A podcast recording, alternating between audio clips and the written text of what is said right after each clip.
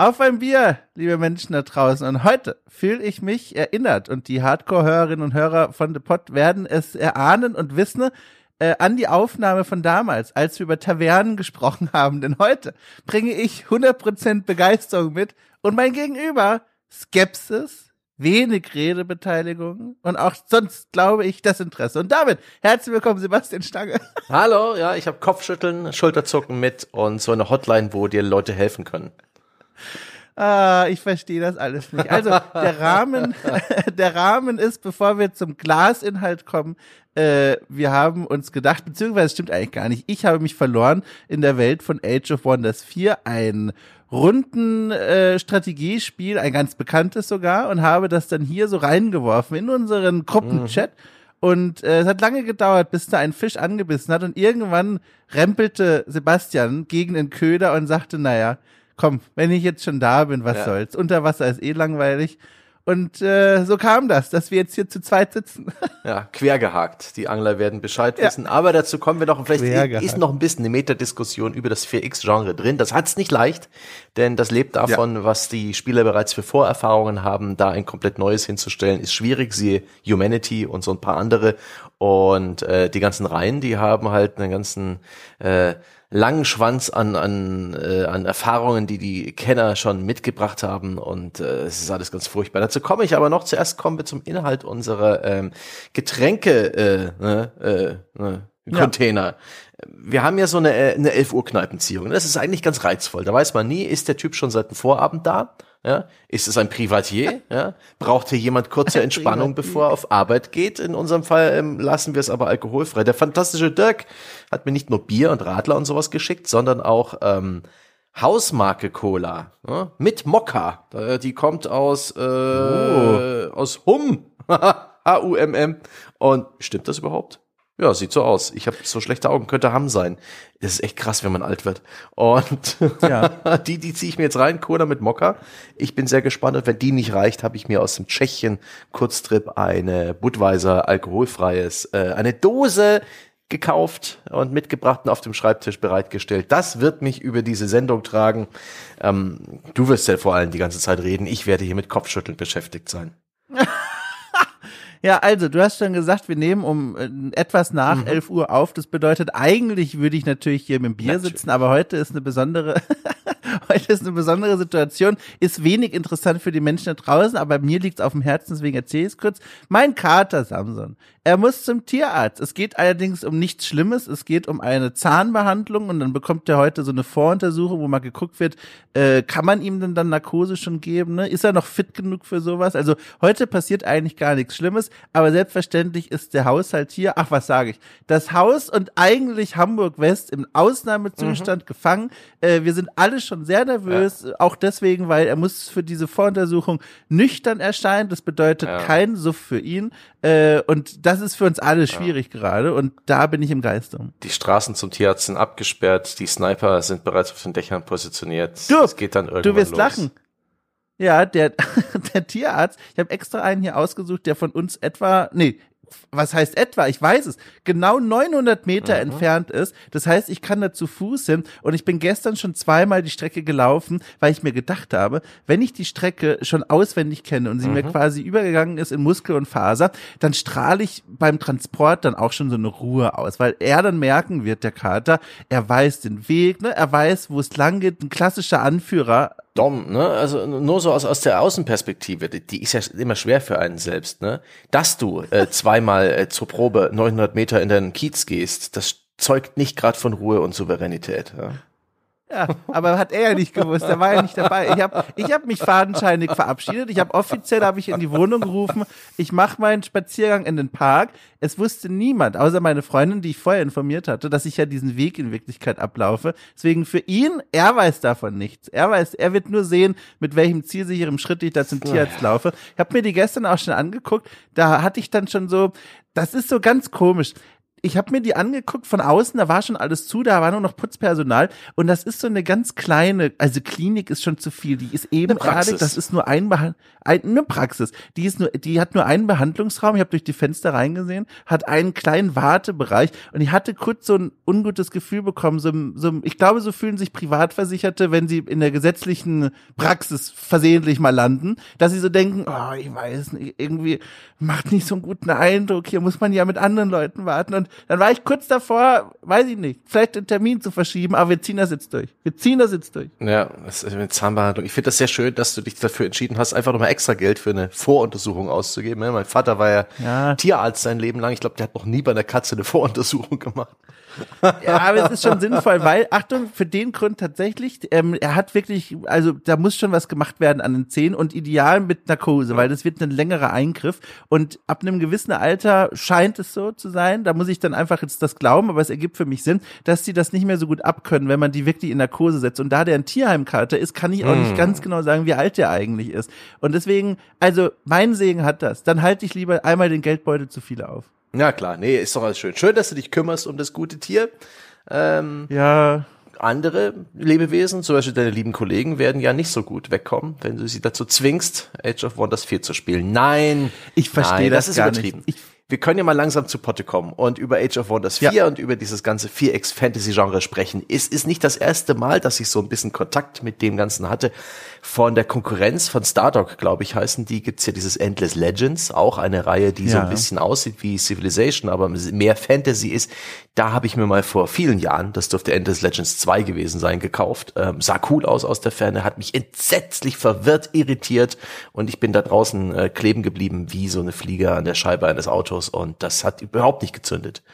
Äh, Age of Wonders ist mir auch ein Begriff, ähm, hat äh, den Look von Civilization, ist also ein rundbasiertes Aufbauspiel mit Hexfeldern, in denen die Welt aufgeteilt ist. Da war ich mal bei einem Preview-Termin im Rahmen der Gamescom, wo die niederländischen Triumph Studios damals oh. ähm, den Teil 3 vorgestellt haben. Und da habe ich da auch durch die Entwicklerpräsentation ein bisschen besseren Überblick und ein bisschen ein Gefühl dafür bekommen, was diese Reihe eigentlich ist. Und damals schon merkte ich, oh, es ist ja so ein bisschen wie Heroes of Might and Magic und äh, darüber müssen wir sprechen, bevor wir über Age of Wonders sprechen, weil äh, es ist eine der Lieblingsreihen von Jochen Gebauer. Es, äh, es ist ja. definitiv Videospiel Urschleim und eine Spielereihe, die mich auch noch nie so richtig an Bord geholt hat. Da bin ich auch immer wie die äh, bei der Titanic, ne, die die Leute im Wasser einfach in die Tiefe gerutscht. Kennst du Heroes of Might and Magic? Also Jochen hat mich ja gezwungen im Rahmen seiner Schatzkistenexperimente, da hat er mhm. ja Spiele an Land gezogen, die schon lange in den Untiefen da versunken waren, darunter auch äh, Heroes of Might and Magic und das hat er bereut, weil ich glaube, wir haben Teil drei besprochen und das hatte diese, also er hat es angekündigt damals als äh, zu Unrecht äh, mit Schelten mhm. behaftender Teil der Reihe. Und ich habe das gespielt, habe mich dann sehr viel lustig gemacht über die Grafik, weil die so eine ganz eklige, so, so leichte 3D-Anfänge-Grafik schon hat und sah furchtbar aus. Und äh, das hat er bereut. Seitdem haben wir keinen Kontakt mehr gehabt. und, äh, und das ist mein einziger Berührungsweg äh, mit dieser mit dieser Heroes of Might Magic Reihe. Und ich tue mich da nach wie vor schwer. Also wir können ja kurz erklären, was wir damit meinen. Vor allem denke ich da an eine Sache, dass man in dieser Art von Spiele, also Heroes of Might and Magic, was starke Einflüsse auf dieses mhm. Age of Wonders 4 hat, dass man da auf so einer Weltkarte mit seinem kleinen Repräsentanten, einem Helden oder einer Armee rumläuft und dann auf dieser, auf dieser Welt, die aufgeteilt ist in Kacheln, in jeder Kachel so Schatztruhen finden kann und Gegenstände und dann dagegen andere Armeen kämpft. Das ist so ganz stark abstrahiert mhm. und damit auf eine Weise so fast schon Brettspielartig genau. unrealistisch. Ich tue mich da wahnsinnig schwer. Junge Leute übrigens, kurz um das auch zu nennen, äh, spielen statt Heroes of Might and Magic Songs of Conquest. Das habe ich hier auch mal besprochen. Ganz toller Heroes of Might and Magic Erbe. Das ist aber genau das gleiche. Und dieses Element hat Age of Wonders 4 und ich kann es direkt sagen, das war einer der Gründe, warum ich am Anfang gehadert habe, ob ich mich damit arrangieren kann. Mhm. War auch für mich so ein, ein, Punkt, weil Heroes of Might and Magic hat für mich nie gezündet. Äh, es ja. besteht eben aus zwei Teilen, die für mich nicht zusammenpassen. Das ist zum einen mhm. rundenbasierte Kämpfe, ist ein bisschen taktisch, mit ein bisschen Aufstellung, jede Menge verschiedene Einheiten. Es gibt dann immer so extra Kampfbildschirm, eine extra Kampfarena. Bei Heroes of Might and Magic stehen sich die Einheiten dann links und rechts gegenüber und wir müssen wirklich so auch relativ ausführlich da diese Kämpfe durchstehen. Das war früher noch relativ simpel, das wurde mit den anderen Spielteilen ein bisschen komplexer. Aber das Metaspiel ist eben dieses Brettspiel ähnliche, ein Helden über so eine Karte bewegen, den Nebel des Krieges aufdecken, Items finden, Einheiten finden, den Helden verbessern. Ähm, das macht irgendwie Spaß. Das erinnerte mich irgendwie stets an die ersten Runden eines Civilization, wenn der, äh, ja. wenn der Scout losläuft und all die geilen Dörfer äh, findet, wo äh, wer weiß, was drin versteckt ist, ne? Eine neue Einheit, ein bisschen Geld, vielleicht sogar eine Technologie. Das hat mir immer Spaß gemacht, aber es hat sich extrem gebissen mit dem eigentlichen Gameplay, nämlich dem Kampf und vor allen Dingen habe ich für Heroes nie ein Gefühl entwickelt. Ich wusste nie so richtig, was mache ich eigentlich? Wohin gehe ich mit meiner Armee? Was ist eine gute Strategie? Äh, ist diese Armee, die da drüben steht, oder dieser Drachen, sollte ich die angreifen oder verrecke ich jämmerlich? Mm. What the fuck? Ja, ich kann in meiner Stadt irgendwie Gebäude bauen. Sollte ich das überhaupt tun? Macht das Sinn? Ähm, priorisiere ich alles richtig? Diese Spiele haben sich mir nie wirklich erschlossen. Und ich habe da stets immer so ein bisschen reingespielt. Da gibt's ja inzwischen sogar äh, Open Source Version, Free Heroes. Das ist, glaube ich, von Teil zwei eine komplette äh, eine Open Source Neuentwicklung, die genauso aussieht wie damals. Habe ich damals auf dem Tablet gehabt und sowas. Da habe ich gerne mal rumgedrückt, weil diese, das hatten irgendwie einen netten Flow, aber ich habe es nie kapiert und war auch ein bisschen skeptisch gegenüber Age of Wonders 4, denn das ist ein Heroes of Might and Magic vermixt mit einem Civilization 4 mhm. oder 5. Und das ist eine, eine seltsame Mischung aber funktioniert für mich zumindest gut, um da reinzukommen, um diese Scheu abzulegen, weil für mein Empfinden, du hast ja auch jetzt ein bisschen mhm. gespielt, ich habe ja viel zu viel gespielt, wenn man überlegt, was ich eigentlich noch für die Arbeit spielen sollte, egal. Ähm, für mein Empfinden liegt hier der Schwerpunkt mehr dann tatsächlich auf diesem Aufbaustrategie-Part, also die Städte und die Region drumherum erobern, die Schlachten in die, in, in äh, die Armeen in die Schlachten führen und dieses mit dem Helden, mit dem Fraktionsanführer oder auch den anderen Helden, die man nach und nach rekrutieren kann, herumzuziehen, Monster zu besiegen auf diesen Kacheln und neue Gegenstände zu finden. Das ist so diese 30 Prozent nochmal obendrauf. Aber für mein Empfinden ist das nicht so nicht der schwere, der große Schwerpunkt und das hat es mir erleichtert reinzukommen. Ja, ich muss definitiv sagen, da gibt es auch jetzt eine bessere Balance zwischen diesen beiden Spielbestandteilen. Ja. Aber bevor wir dazu kommen, treten wir vielleicht noch mal einen Schritt zurück und blicken so ein bisschen auf die Pappverpackung, ja. Wir haben uns natürlich den Spielekarton gekauft. Nein, wir, wir haben es so, digital klar. gekauft, schauen mal drauf. 50 Euro kostet das am 2. Mai erschienen für PC, aber auch PS5 und Xbox Series. Äh, ne, wieder von den Triumph Studios aus Delft in den Niederlanden und eine Spielereihe, die es seit 1999 gibt. Und das verspricht ja. uns ja so ein Fantasy, äh, Imperium-Bilder. Ja, wir haben, wir können unser eigenes Fantasy-Volk kreieren, unser eigenes Reich erschaffen. Es bietet bereits beim Charaktereditor äh, sehr viel Flexibilität, wie welchen Look wir haben, welche Flaggen wir haben. Das Metaspiel ähm, über die verschiedenen einzelnen Kampagnen hinaus ist auch das Freischalten von neuen Bannern, von neuen Looks und so weiter. Und dann äh, geht's auf so eine, eine teilweise zufallsgenerierte große Karte und da, wie bei Civilization, gilt es, ne, so ein 4x-Sieg zu erzielen. Expansion, äh, Kampf, äh, Exploration und äh, das andere X vergesse ich immer. Erkundung, äh? Erweiterung. Das war Exploration, Erweiterung, ja. Na, explore, expand, exploit, exterminate. So, das ist das. Ja, da, jedenfalls das, ganz genau. Und das äh, das erinnert dann schon wieder sehr an Civilization. Wir gründen unsere Stadt, wir vergrößern sie langsam, nachdem sie genügend Nahrung äh, ne, verschlungen hat und um einen Einwohner gewachsen ist. Das ist bekannt. Wir können uns für verschiedene Gebäude oder auch Distrikte entscheiden mit besonderen ne, Boni. Ist das jetzt eher fürs Militär? Ist es für die Produktion? Produziert das mehr Essen für schnelleres Wachstum? Wir haben Zufriedenheit, wir haben diverse Ressourcen, wir haben Nachbarn, das können sowohl richtige einzelne Fraktionen sein, als auch sowas wie Stadtstaaten. Das erinnert sehr stark an Civilization, aber im Detail betrachtet ist alles anders. Ja, es ist im Grunde das Rollenspiel unter den äh, Rundenstrategiespielen. Mhm. So ist es mir vollkommen und ich bin da, da bin ich sehr offen für und deswegen hat das bei mir auch so eingeschlagen. Äh, was das Spiel erlaubt, ist wirklich, sich da ein eigenes Völkchen zusammenzubasteln und damit auch bis zu einer gewissen Grenze eine eigene Geschichte zu schreiben und auch Spuren in der Spielwelt zu hinterlassen. Wir können ja mal kurz draufschauen, um das zu mhm. illustrieren, wie so ein Volk entsteht, wenn man sich dazu entscheidet, im, also angeblich heißt der Modus äh, Quick Start, aber wir werden gleich sehen, Quick ist der nicht, äh, sich da so ein Völkchen zusammenzubasteln, für dass man sich entscheidet. Das beginnt erstmal dabei mit der Rasse. Und da kann man auswählen aus ganz unterschiedlichen, äh, ich sag mal, Ausgangsrassen, mhm. also von Gnomen über katzenartige Menschen bis hin natürlich zu Orks, Zwergen, Menschen, Elfen. Das sind erstmal so die grundlegenden Schablonen. Äh, ich bin natürlich neugierig, für was du dich so entschieden hast, aber ich kann fragen, wenn ich gleich diesen, diesen kleinen mhm, Durchlauf hier mhm, durch habe, damit die Leute das mal vor Augen haben.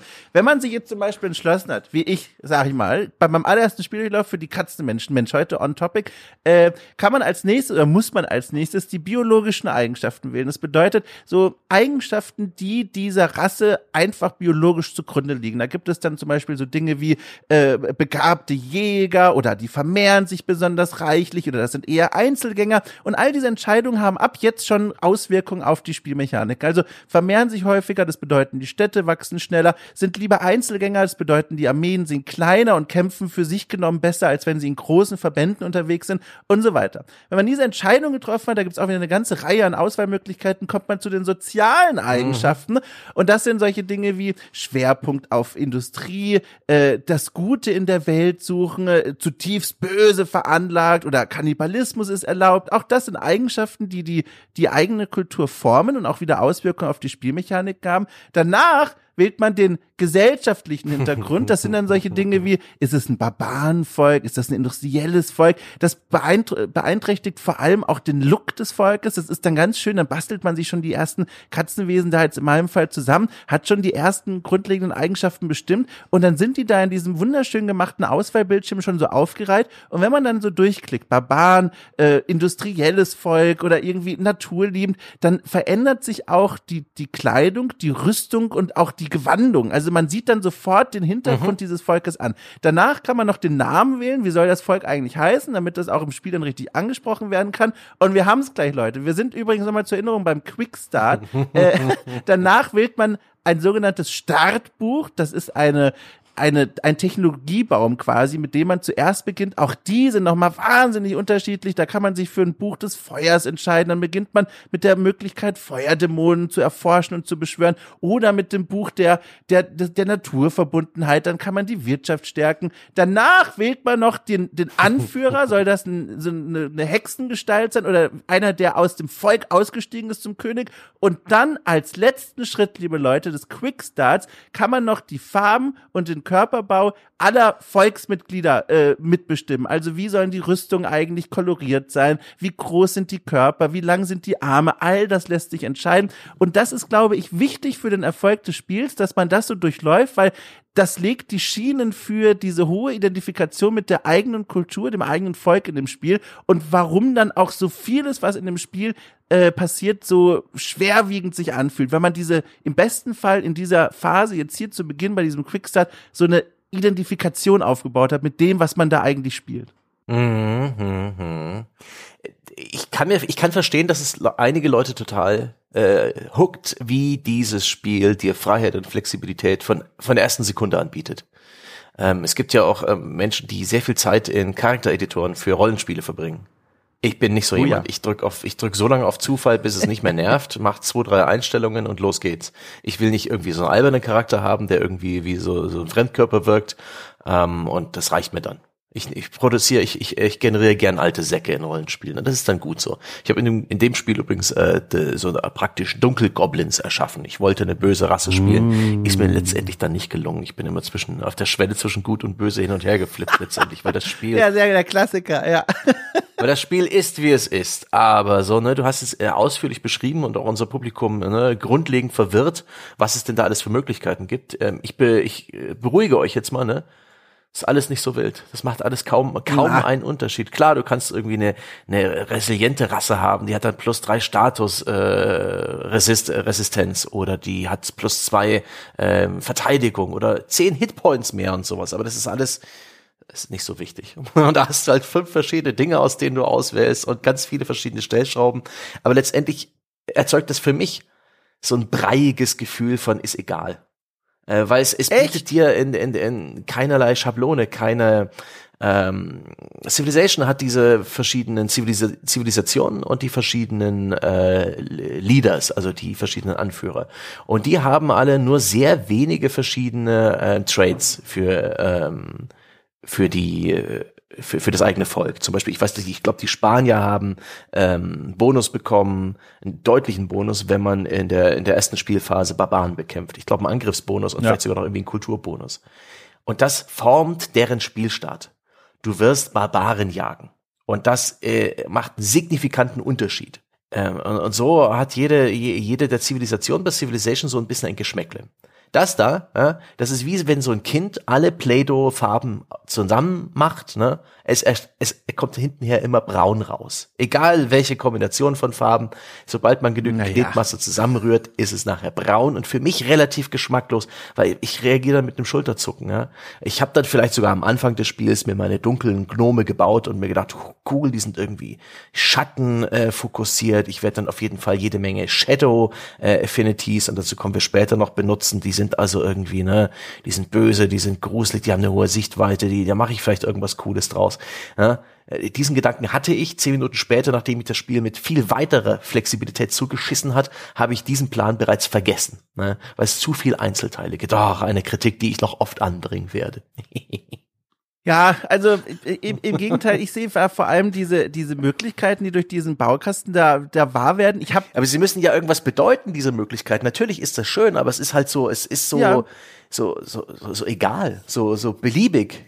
Naja, also äh, also das, also wenn man sich das ja anguckt, was diese Eigenschaften dann für Folgen haben, egal ist es ja nicht. Also es hat ja schon Auswirkungen auf das Spiel, ja. dass teilweise ja auch Strategien erst möglich werden. Alleine zum Beispiel diese Kannibalismus-Sache, dass auf dem Schlachtfeld die eigenen Einheiten Verstorbene auffressen können im Kampf, um sich zu heilen. Das ist schon ziemlich krass und auch hat auch Auswirkungen aufs Spiel. Also ich stimme dir aber zu, gibt natürlich auch andere Eigenschaften, die befinden sich im Prozentualbereich von dem, was man dann auch wirklich spürt. Aber die zahlen dann eben auf diese auf auf diese wichtige, finde ich, Phase ein, wenn man sich darauf einlässt, dieses Gefühl, sich selbst da was zusammenzubasteln. Ja. Und dieser Baukasten macht Dinge möglich, die habe ich so in einem Fantasy-Spiel noch nicht gesehen. Nämlich zum Beispiel, sagen wir mal, Orks. Mhm die Akademiker sind, das Gute in der Welt stärken wollen, aber halt trotzdem die Verstorbenen fressen. Dann sitzt du davor und denkst dir, ich habe sowas noch nicht gesehen. Das bricht völlig mit Fantasy-Konvention und allein das ist schon mal erfrischend. Und dann auch die Tatsache, und das sind eigentlich die schönsten Momente in diesem Spiel, mit die schönsten,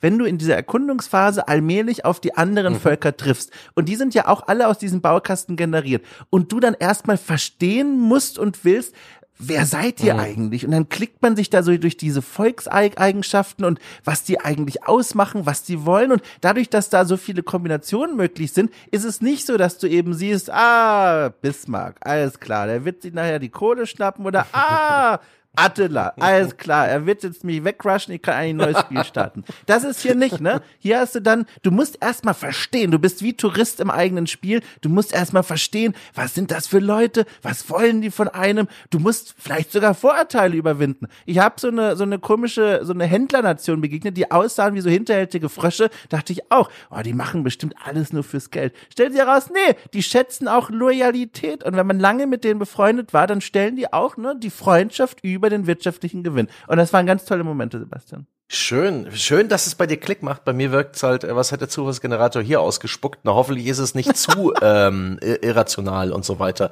oh, und passt ein ja. bisschen rein. Äh, ja, hm, ich, ich habe das Gefühl, Age of Wonders mit seiner Flexibilität und all diesen kleinen Stellschrauben ist auch etwas, das vielleicht mehr Spaß macht, wenn man wirklich Meisterschaft erlangt hat und auch wirklich die Vorteile von all diesen kleinen Entscheidungen, so die Tragweite nutzen kann, das alles in seinem Kopf behalten. Mhm. Ja, mit so einem riesengroßen Eierkopf stelle ich mir diese Spieler vor. Aber das ist schon wieder vorurteilsbehaftet. Aber ich kann mir vorstellen, dass es da wirklich praktisch Age of Wonders Wissenschaftler gibt, die bereits bei der Rassenerstellung äh, Entscheidungen treffen, die dann ne, 20 Stunden später äh, äh, Rendite zahlen oder sowas. Aber für mich, für, ich habe das erste Mal so eine Kampagne in einem Spiel dieser Art durchgespielt. Jemand, der bei äh, Endless Legends, Endless Legends damals äh, ne, rausgeflogen ist in der Kurve. Jemand, der die, bei diesen Heroes of Might and Magic Spielen und deren Klonen auch nie länger durchgehalten hat, durchgehalten hat als zwei Stunden. Ich habe hier schon wirklich eine langes, eine lange Kampagne gespielt, fast 150 cool. Züge. Aber ähm, ich habe eben noch sehr viel gelernt, äh, war sehr schnell ein bisschen überfordert von der Breite an, äh, an Features, an Dingen, auf die man achten muss, an Ressourcen und so weiter und so fort. Und deswegen, boah, es ist, es ist einfach nicht ja. so meins. Aber wir, wir können ja ein bisschen in deiner Perspektive weitermachen. Also wir, wir spawnen dann äh, eine Stadt und einen Helden in einer Fantasy-Welt, die hübsch aussieht am Anfang war ich ganz angetan, natürlich, der Nebel des Krieges liegt auf diesen Fantasy-Welten, aber gleich zu Beginn hast du eigentlich ganz spannende Sachen. Du hast den Helden mit seiner kleinen Armee, du hast eine Stadt, du hast Regionen. Die Map ist auch in Hexfelder unterteilt, aber die einzelnen mhm. Regionen und Provinzen rings um seine Stadt sind ein bisschen größer, so dass man gleich in größeren Blöcken äh, sein, sein Territorium erweitert. Äh, das müssen wir jetzt gar nicht mal im Detail besprechen. Und ein Held und vielleicht auch sowas wie Scout-Einheiten können sich äh, je nach Runde eine gewisse Distanz und je nach nachdem, ob da eine Straße drunter ist oder sowas, äh, bewegen wie in so einem, wie in so einem XCOM fast. Also hat man so eine gewisse mhm. Move-Reichweite und kann dann praktisch diese Spielfigur übers Feld ziehen. Und gleich zu Beginn finde ich das ganz reizvoll. Gibt's jede Menge Points of Interest, ja, die verlockend blinken und vom Spiel auch hervorgehoben werden. Da gibt's hier zum Beispiel in dieser Provinz eine, eine besondere Ressource. Da ist aber ein Monster drauf und du musst das Monster besiegen und dann noch diese Provinz einnehmen und dann kannst du diese Ressource in deiner Stadt nutzen und sie wird dir sicherlich einen Vorteil bringen. Oder hier, da liegen einfach Goldstücken oder so ein bisschen irgendwelchen ähm, äh, Baumaterialien rum, die dann deiner Stadt helfen, wenn du sie einfach nur aufliest. Oder hier ein, ein Wachturm und wenn du ihn mit deiner Einheit betrittst, kriegst du ringsrum sehr viel Sichtweite und kannst ein bisschen mehr sehen. Erinnerte mich sehr ne, an dieses Civilization Spielbeginn, an dieses Heroes of Might and Magic Metaspiel und dafür, das, das hat mir gefallen. Da habe ich sehr interessiert durch die Gegend geklickt und meinen Helden in seine Heldenreise geschickt. Also, wenn wir bei meiner Perspektive bleiben, wäre tatsächlich der erste Gedanke, sobald das Spiel startet, oh, der kulturelle Hintergrund beeinflusst die Architektur in der Hauptstadt? Was ist das denn für ein schönes Detail? Also da fängt's ja schon an. Ja. Und das ist, da, da, ja, naja, was nee, denn? Schön wie doof wäre das denn, wenn die Städte immer gleich aussehen würden? Das fällt erst auf, wenn's doof mhm. ist. Und, und dann guckt man drauf und sieht so, ach, hab hier die industriellen Zwerge, habe ich auch mal gespielt. Und dann sehen die Städte aber auch aus wie Bollwerke. Das ist einfach eine Wucht. Und, und dann der nächste Blick, also du hast schon beschrieben, die Spielwelt ist schon voll mhm. popul populisiert, voll bevölkert. Da stehen irgendwelche äh, bösen Geister rum, äh, die man bekämpfen muss. Da stehen Skelette rum, da stehen Feen rum. Aber die stehen nicht alle gemeinsam rum, sondern die orientieren sich an der Welt, die man da generiert hat. Es ist nämlich so, es gibt vorgefertigte Storywelten, die kann mhm. man spielen. Es, man kann sie dir aber auch selber zusammenbasteln. Und dann kann man in den Einstellungen oder eben, die sind schon voreingestellt, auch auswählen, dass die Bewohner und Bewohnerinnen dieser Welt, die quasi schon da sind, bevor wir ankommen, die Barbaren des Civilizations quasi, dass die sich orientieren an der Gestaltung der Welt. Das bedeutet, wenn wir zum Beispiel einen Planeten basteln oder eine Welt basteln, die, die, die sehr grün ist, wo ewiger Frühling herrscht, dann sagt das Spiel, hey, wir würden jetzt, wenn du da nichts mehr verändern magst, so Feen reinsetzen, ne? Und Faune und irgendwelche Saattüren, ne? So Baumgestalten und die sind auch eher freundlich, die greifen nicht von alleine an. Wenn du so eine Lava-Welt erschaffst, wo alles böse und überlebensfeindlich ist, dann sind da so Riesenmaulwürfe und Bären und Lavamonster und ganz viele Lager, die regelmäßig Armeen zu dir ausschicken. Das heißt, die Welt als Bühne, da stehen schon Nebendarsteller und Nebendarstellerinnen und die wissen schon, worum es hier gehen wird und die verhalten mhm. sich entsprechend. Das ist direkt das nächste und das ist so toll. Und dann, genau wie du sagst, zu sehen, okay, jetzt gibt's hier schon eine Menge Anlaufpunkte, auf die man zugehen könnte. Da beginnt eigentlich jetzt schon dieses interessante Taktieren, weil die eigene Spielfigur, es ist rundenweise natürlich strukturiert, die hat nur eine bestimmte Anzahl an Felder, die sie gehen kann. Und dann zu überlegen, wohin ziehe ich denn jetzt meinen Helden als erstes? Weil die Idee ist natürlich, möglichst schnell auch im Level aufzusteigen, die ersten Triumphe einzufahren, die ersten Kachelfelder zu erobern hier schon zu entscheiden, wohin gehe ich zuerst, da sitzt man schon mal knobelt ein paar Minütchen davor, finde ich. Ich muss auch sagen, der Spieleinstieg war die schönste Zeit, die ich mit Age of Wonders ja. 4 hatte. Da habe ich alle äh, verschiedenen Elemente neu kennengelernt, habe meine ersten tapsigen Schritte gegangen und habe noch jedes Feature dieses Spiels ernst genommen und mir gedacht, Mensch, das ist toll. ich, ich, bin ein bisschen krittelig heute, vielleicht auch ein bisschen absichtlich, um eine, eine Gegenposition darzustellen, aber ich freue mich schon so ein bisschen auch deine Perspektive kennenzulernen, weil ich jetzt schon merke, dass sie doch deutlich anders als meine ist. Das ist super spannend. Ja. Und gerade zu Beginn des Spieles ist alles noch sehr überschaubar, denn anders als bei Civilization habe ich zu Beginn des Spiels eben auch nicht diese Option, äh, White oder tall, wie es der, äh, Engl äh, der Engländer sagt. Also gehe ich in die Breite oder gehe ich in die Höhe? Bei Civilization kann ich die eine Superstadt schaffen, wo ich all meine Ressourcen und all meine Aufmerksamkeit reinstecke und vielleicht noch zwei, drei Satellitenstädte baue. Aber diese eine Stadt, die wird mein äh, Handels-, mein Militär- und mein Forschungszentrum. Die, diese Stadt wird schneller wachsen als die anderen Städte der anderen Nationen, weil ich da all meine Zeit und Ressourcen reinstecke. Ähm, das wird mein Bollwerk. Oder ich gehe voll in die Breite. Ich kann in Civilization sehr schnell ähm, äh, irgendwelche Technologien oder besondere ähm, äh, Items oder so, so ne, ähm, Kulturboni finden, die es mir erlauben, Siedler zu spawnen, ähm, die normalerweise bei Civilization auch ein bisschen das Wachstum dämpfen und eben Städte raushauen, ne? Wie so eine äh, wie so eine Rattenmutti, ja, oder wie, ein, also wie eine Ameisenkönigin. Und ähm, habe ganz, ganz, ganz viele Städte sehr schnell, habe also Raum äh, mir geschnappt in der Spielwelt, äh, dafür aber eben schlechter entwickelte Städte. Die Option gibt's hier nicht. Du hast zunächst eine Stadt und nur eine Stadt und bevor du die zweite baust, gibt's noch Metasysteme, die dein City Limit erstmal anheben müssen. Das kann man auch ignorieren, mhm. hat dafür aber auch durchaus mit Mali zu tun. Genauso hast du auch erstmals nur einen Helden und nur einen Helden mit seiner Armee. Klar, du kannst noch eine Armee aufstellen, aber die hat dann keinen Helden. Und ein Held ist schon eine super Einheit, die eine Armee deutlich schlagkräftiger macht und die zusätzliche Funktionen mitbringt und so weiter. Das ist schon, ist schon empfehlenswert, wenn man eben äh, eine Armee mit einem Helden verknüpft. Und so ist das, ähm, habe ich ein bisschen so die, die, die Stützräder oder vielleicht auch die Leitplanken gemerkt bei diesem Spiel. Ähm, ich habe das Gefühl, hier gibt's äh, eher so den nicht so viel Spielraum, wie man äh, dieses Volk jetzt strategisch so ausbreitet auf der Map. Freilich, Freiheit gibt's in, in so vielen äh, anderen Aspekten im Spiel, ne? welche Zaubersprüche man wählt, ob man gut, ob man böse ist, äh, welche Einheiten man setzt und so weiter und so fort. Aber das äh, ist mir aufgefallen. Hat mich aber beim äh, jetzt beim ersten Durchgang nicht groß gestört. Ich fand es ganz nett, dass sozusagen Runde für Runde ich nicht allzu viele Entscheidungen treffen musste und mich eben auch so ein bisschen auf die Geschichte in meinem Kopf konzentrieren konnte. Was will ich eigentlich? Wo mhm. will ich mhm. hin auf der Map? Was will ich rausfinden?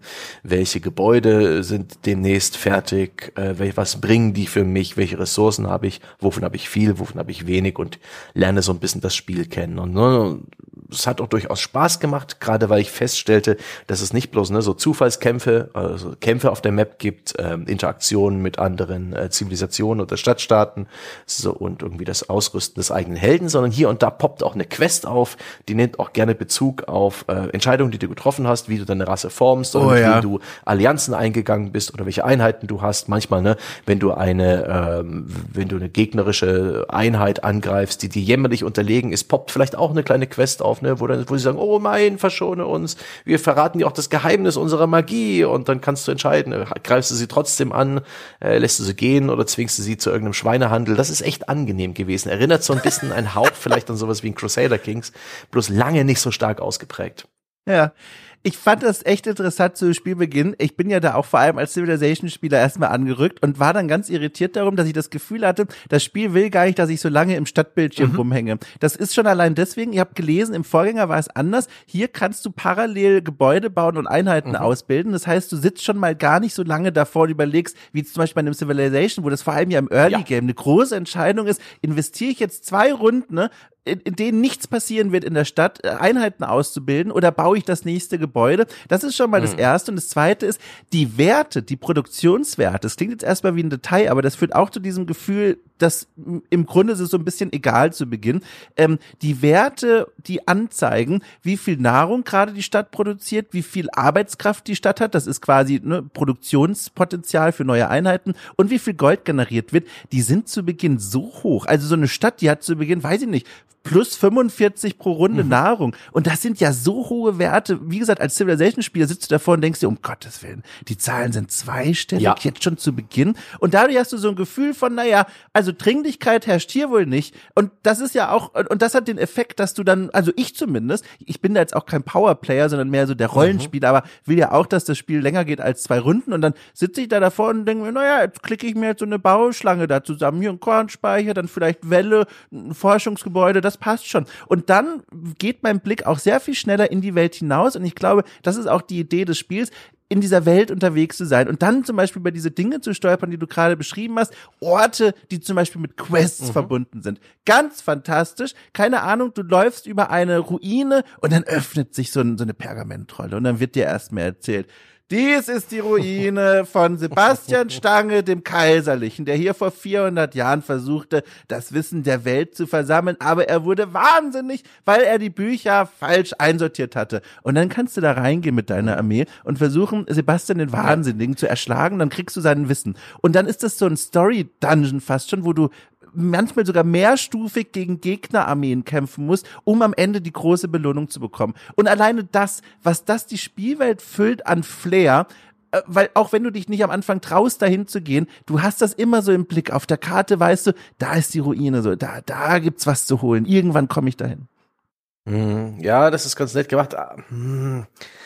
Beim ersten Mal war ich da auch echt ehrfürchtig, ja. Und das war auch beim ersten ja. Mal auch eine gute Quest. Da hatte ich dann sogar eine Auswahl, ne? Da war irgendein Spinnenbau, den galt es zu, äh, mm. zu stürmen. Da hat es mir auch die, mhm. die Wahl gegeben, wir stürmen das Ding jetzt, aber dann wirst du Spinnennetze auf der Map haben, die werden deine Einheiten äh, bremsen und so ein bisschen dich, äh, dich, äh, dich, dich unflexibler machen und einen, einen Malus geben. Oder du kannst jetzt da äh, die ganze Map äh, anzünden und dann wirst du aber auf der Map hier und da Feuer haben, das Einheiten schädigt, ja. wo du durchgehst. Und oh, das ist aber nett.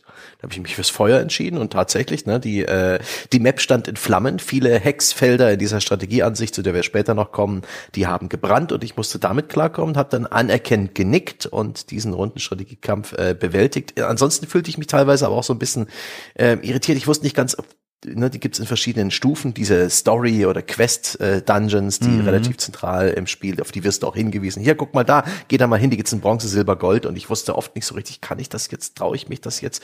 Weil das ist immer so eine, eine ich bin so, so ne, eine Einheit verlieren, vielleicht sogar einen Helden einbüßen, der kann immer wieder ja, respawnen.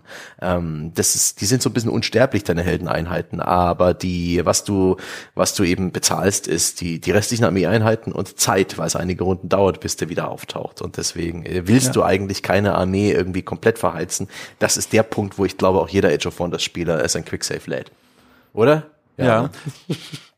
also ich bin, ich bin da tatsächlich Iron Man Modus Spieler. Nein. Ich, doch, doch, ich kann das nicht. Wirklich? Ich bin da, ich bin da ganz unglücklich damit, wenn ich neu starten müsste. Ich will lieber leben mit dem schnellen Game Over Bildschirm und dann aber auch die Konsequenzen tragen, weil das zerstört halt mein Rollenspiel, mhm. weißt du? Weil wenn ich dann weiß, ich kann auch einfach nochmal neu laden, dann zerstört das für mich direkt Immersion und vor allem auch so ein Gefühl von Dringlichkeit und dass meine Entscheidungen ein Gewicht haben, weil wenn ich dann weiß, ich kann auch jederzeit einfach neu laden, dann verliere ich sofort, also mhm Interesse daran, das weiterzuspielen. Deswegen, ich spiele da immer Ironman-Modus mäßig. Ja. Echt? Oh man, nee, gerade als jemand, der das Spiel nicht kennt, kann ich das nicht so ernst nehmen wie du, weil ich kann ja, ich treffe ja nicht überall äh, informierte Entscheidungen.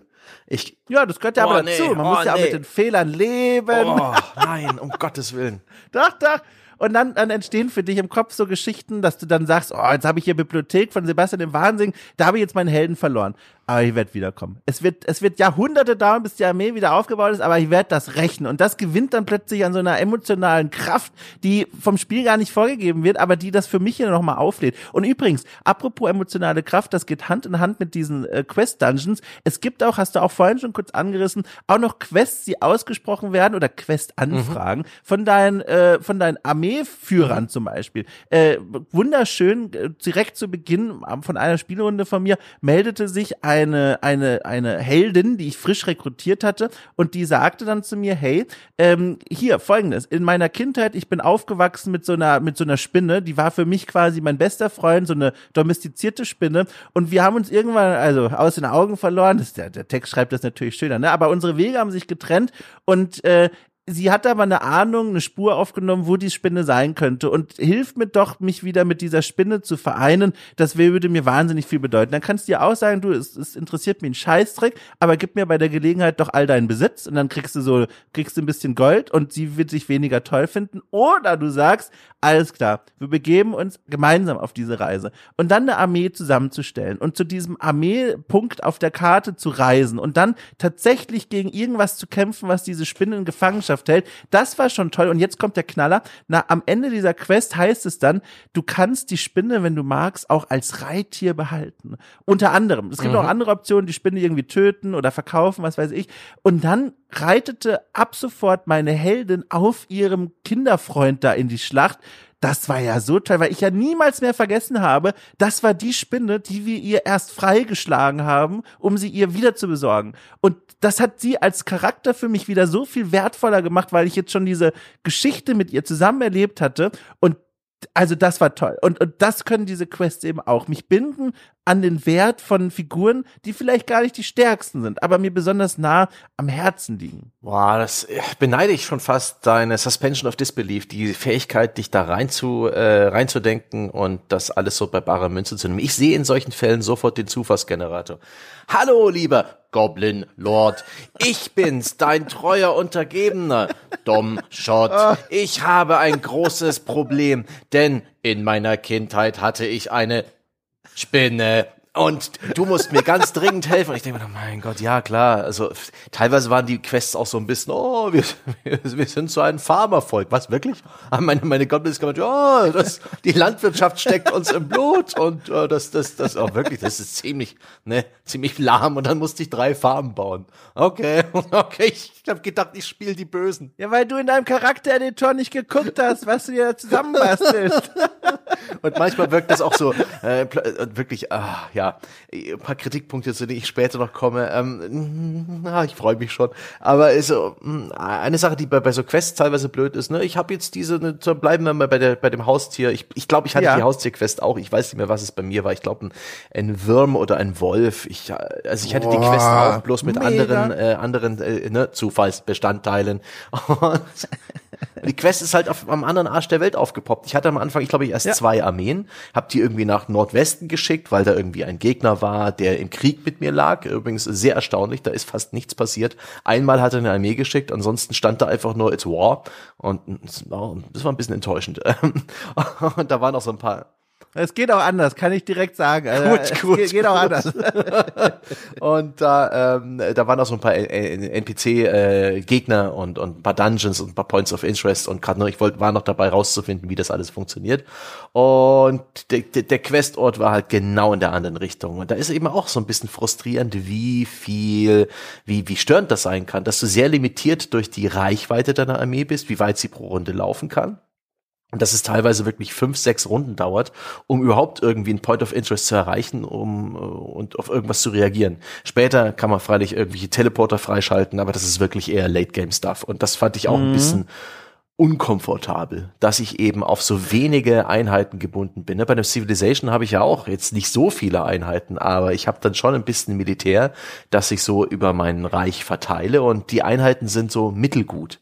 Hier habe ich halt nicht diese, dieses, diese Kropfzeugeinheiten, sondern ich habe halt einzelne Armeen, die schon wirklich in sich geschlossen, und dazu kommen wir später noch beim Kampfsystem, auch so ein bisschen eine logische Einheit bilden, die äh, sozusagen ein Trupp sind, der funktioniert gegen eine Vielzahl von, von gegnerischen äh, Kombinationen, die idealerweise auch so ein bisschen in der Nähe voneinander sind, weil ich glaube, bis zu drei Hexfeldern mhm. Abstand helfen sich Armeen gegenseitig, ja. was unglaublich stark ist, was mich aber dazu gebracht hat, ähm, dass ich praktisch immer in einem größeren Klumpen aus Armeen unterwegs war und deswegen was äh, relativ frustrierend, wie wenig Fortschritt ich eigentlich mache, so über die Runden, ähm, wenn es darum geht, die Karte aufzudecken und die Spielwelt kennenzulernen. Ich habe meine automatisierten Scouts losgeschickt, also durchaus ein Bild gehabt davon, was wo ist, aber es hat echt lange gedauert, bis ich mich mal um alles gekümmert habe.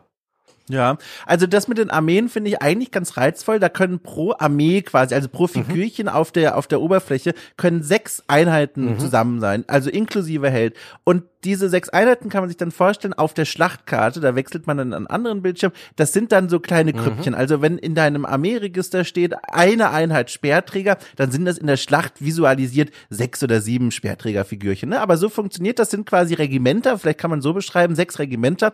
Und das führt halt dazu, dass diese Armeen wirklich sehr wertvoll werden. Also diese Momente, die ich zum Beispiel in den Warhammer-Spielen habe, wo ich ja Massenschlachten habe und dann einfach die Legionäre rauspumpe aus den Kasernen, als, als würden sie nach Arbeit suchen. Das gibt's hier nicht. Da tut es wirklich weh, wenn du da eine Sechserarmee verlieren solltest, weil das dauert lange, die aufzubauen, je nach mhm. Einheiten auch, ähm, und die dann auch an diesem Punkt zu bewegen. Und das sorgt dafür, dass das Spiel also überlegt gespielt werden möchte. Du kannst dann nicht einfach Einheiten verheizen, sondern du musst da wirklich sorgsam und auch wie du beschrieben hast, im Truppenverband miteinander äh, manövrieren. Mhm. Und ob du dann eben so weit reist, um zum Beispiel so ein Questziel zu erfüllen, das hatte ich auch, die waren teilweise wirklich weit weg Das ist halt dann eine Sache der Priorität, ne? Da musst du dir überlegen, willst du diese Quest jetzt, ne? Willst du mhm. ihr was Gutes tun? Dann schickst du eine Elite-Expedition los und drückst die Daumen. Oder du sagst halt, sorry, wir werden es nicht schaffen, ich verfolge ein anderes Ziel. Ja, und da komme ich zu einem Kritikpunkt, dass ich dann eigentlich ja. im Spielverlauf in diesen fast 150 Runden zu keinem Zeitpunkt jemals irgendwie das Gefühl hatte, boah, diese Belohnung verändert alles. Ja? Das ist so ein bisschen, du kriegst, ja, du kriegst zwei Scheiben Toastbrot. Ja? Hast einen Kampf gewonnen, zwei Scheiben Toastbrot. Hier diesen silbernen Dungeon geschafft, ja, zwei Scheiben Toastbrot und eine Scheibe Käse. Ist alles so ein bisschen, äh, ja.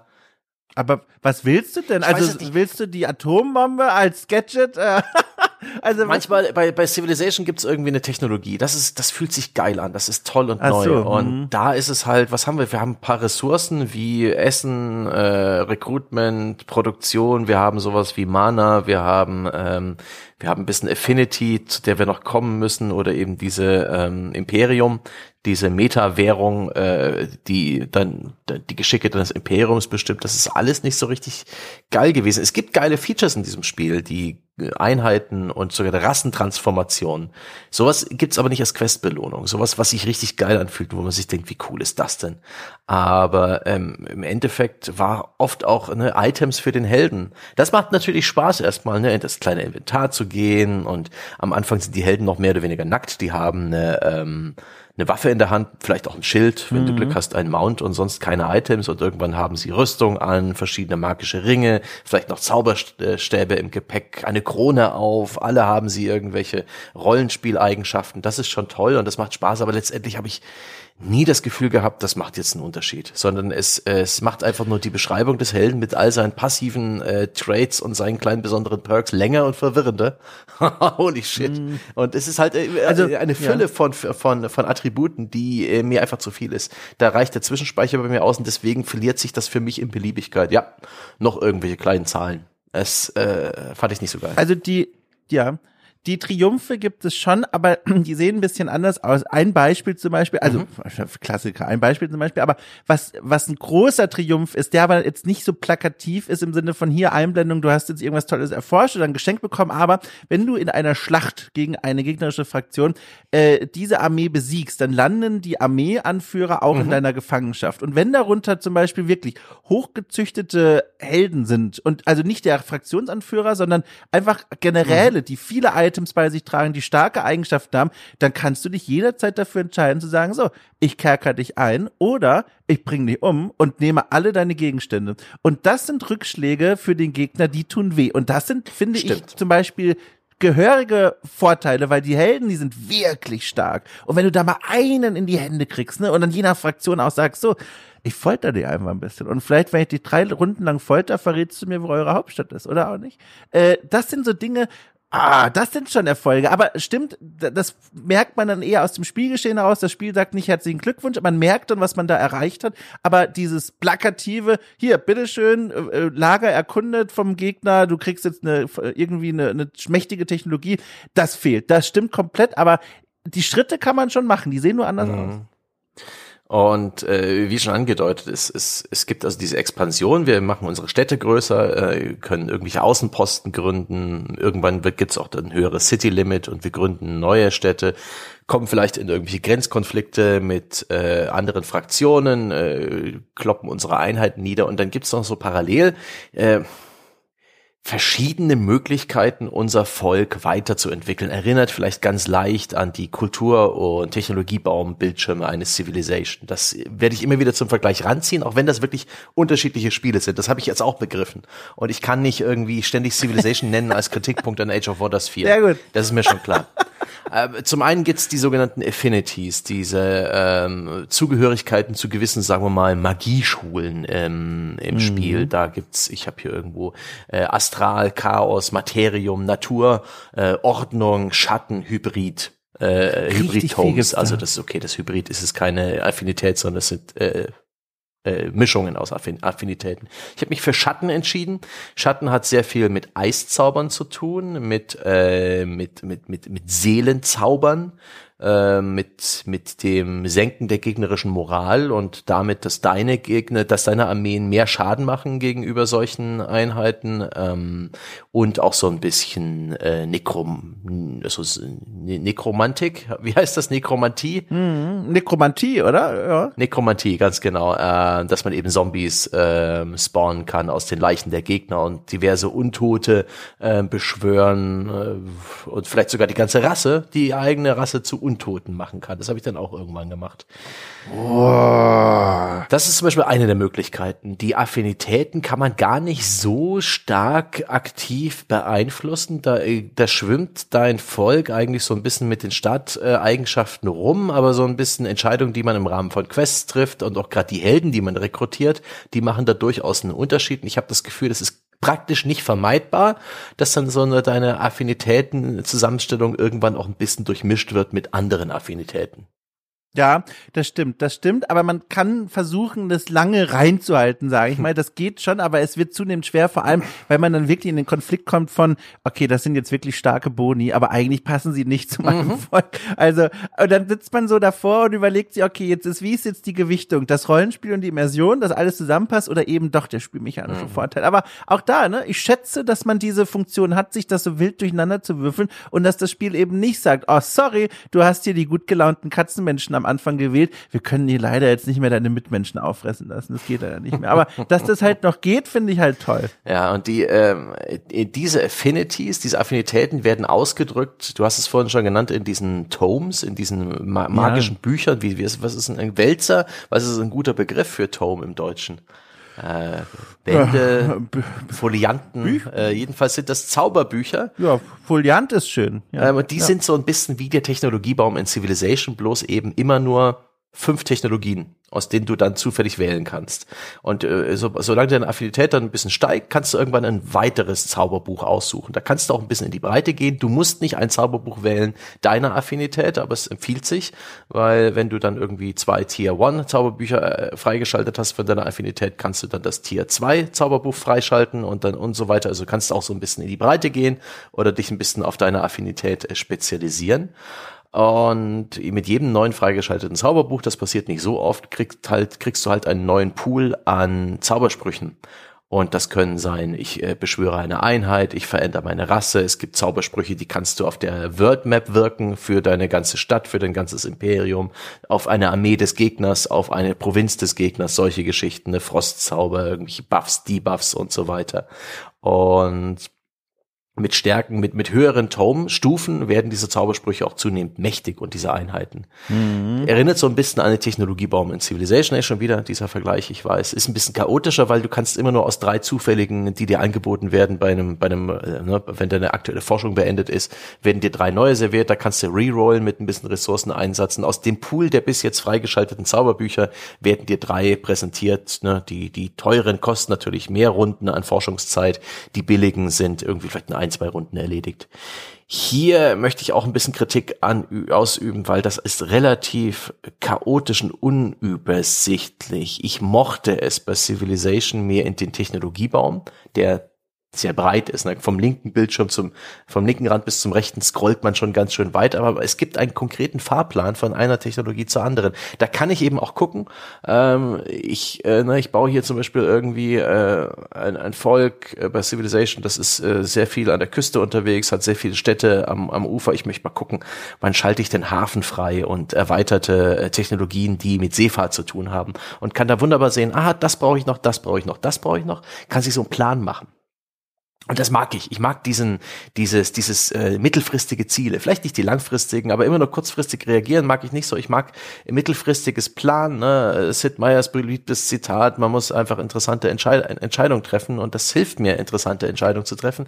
Wenn ich einen Plan habe und bei solchen Spielen, 4X-Spielen dieser Art, ist das Tollste dann immer, wenn der Plan äh, schief geht oder ich irgendwie umdisponieren muss, weil alles nicht so läuft wie gedacht und das ist toll.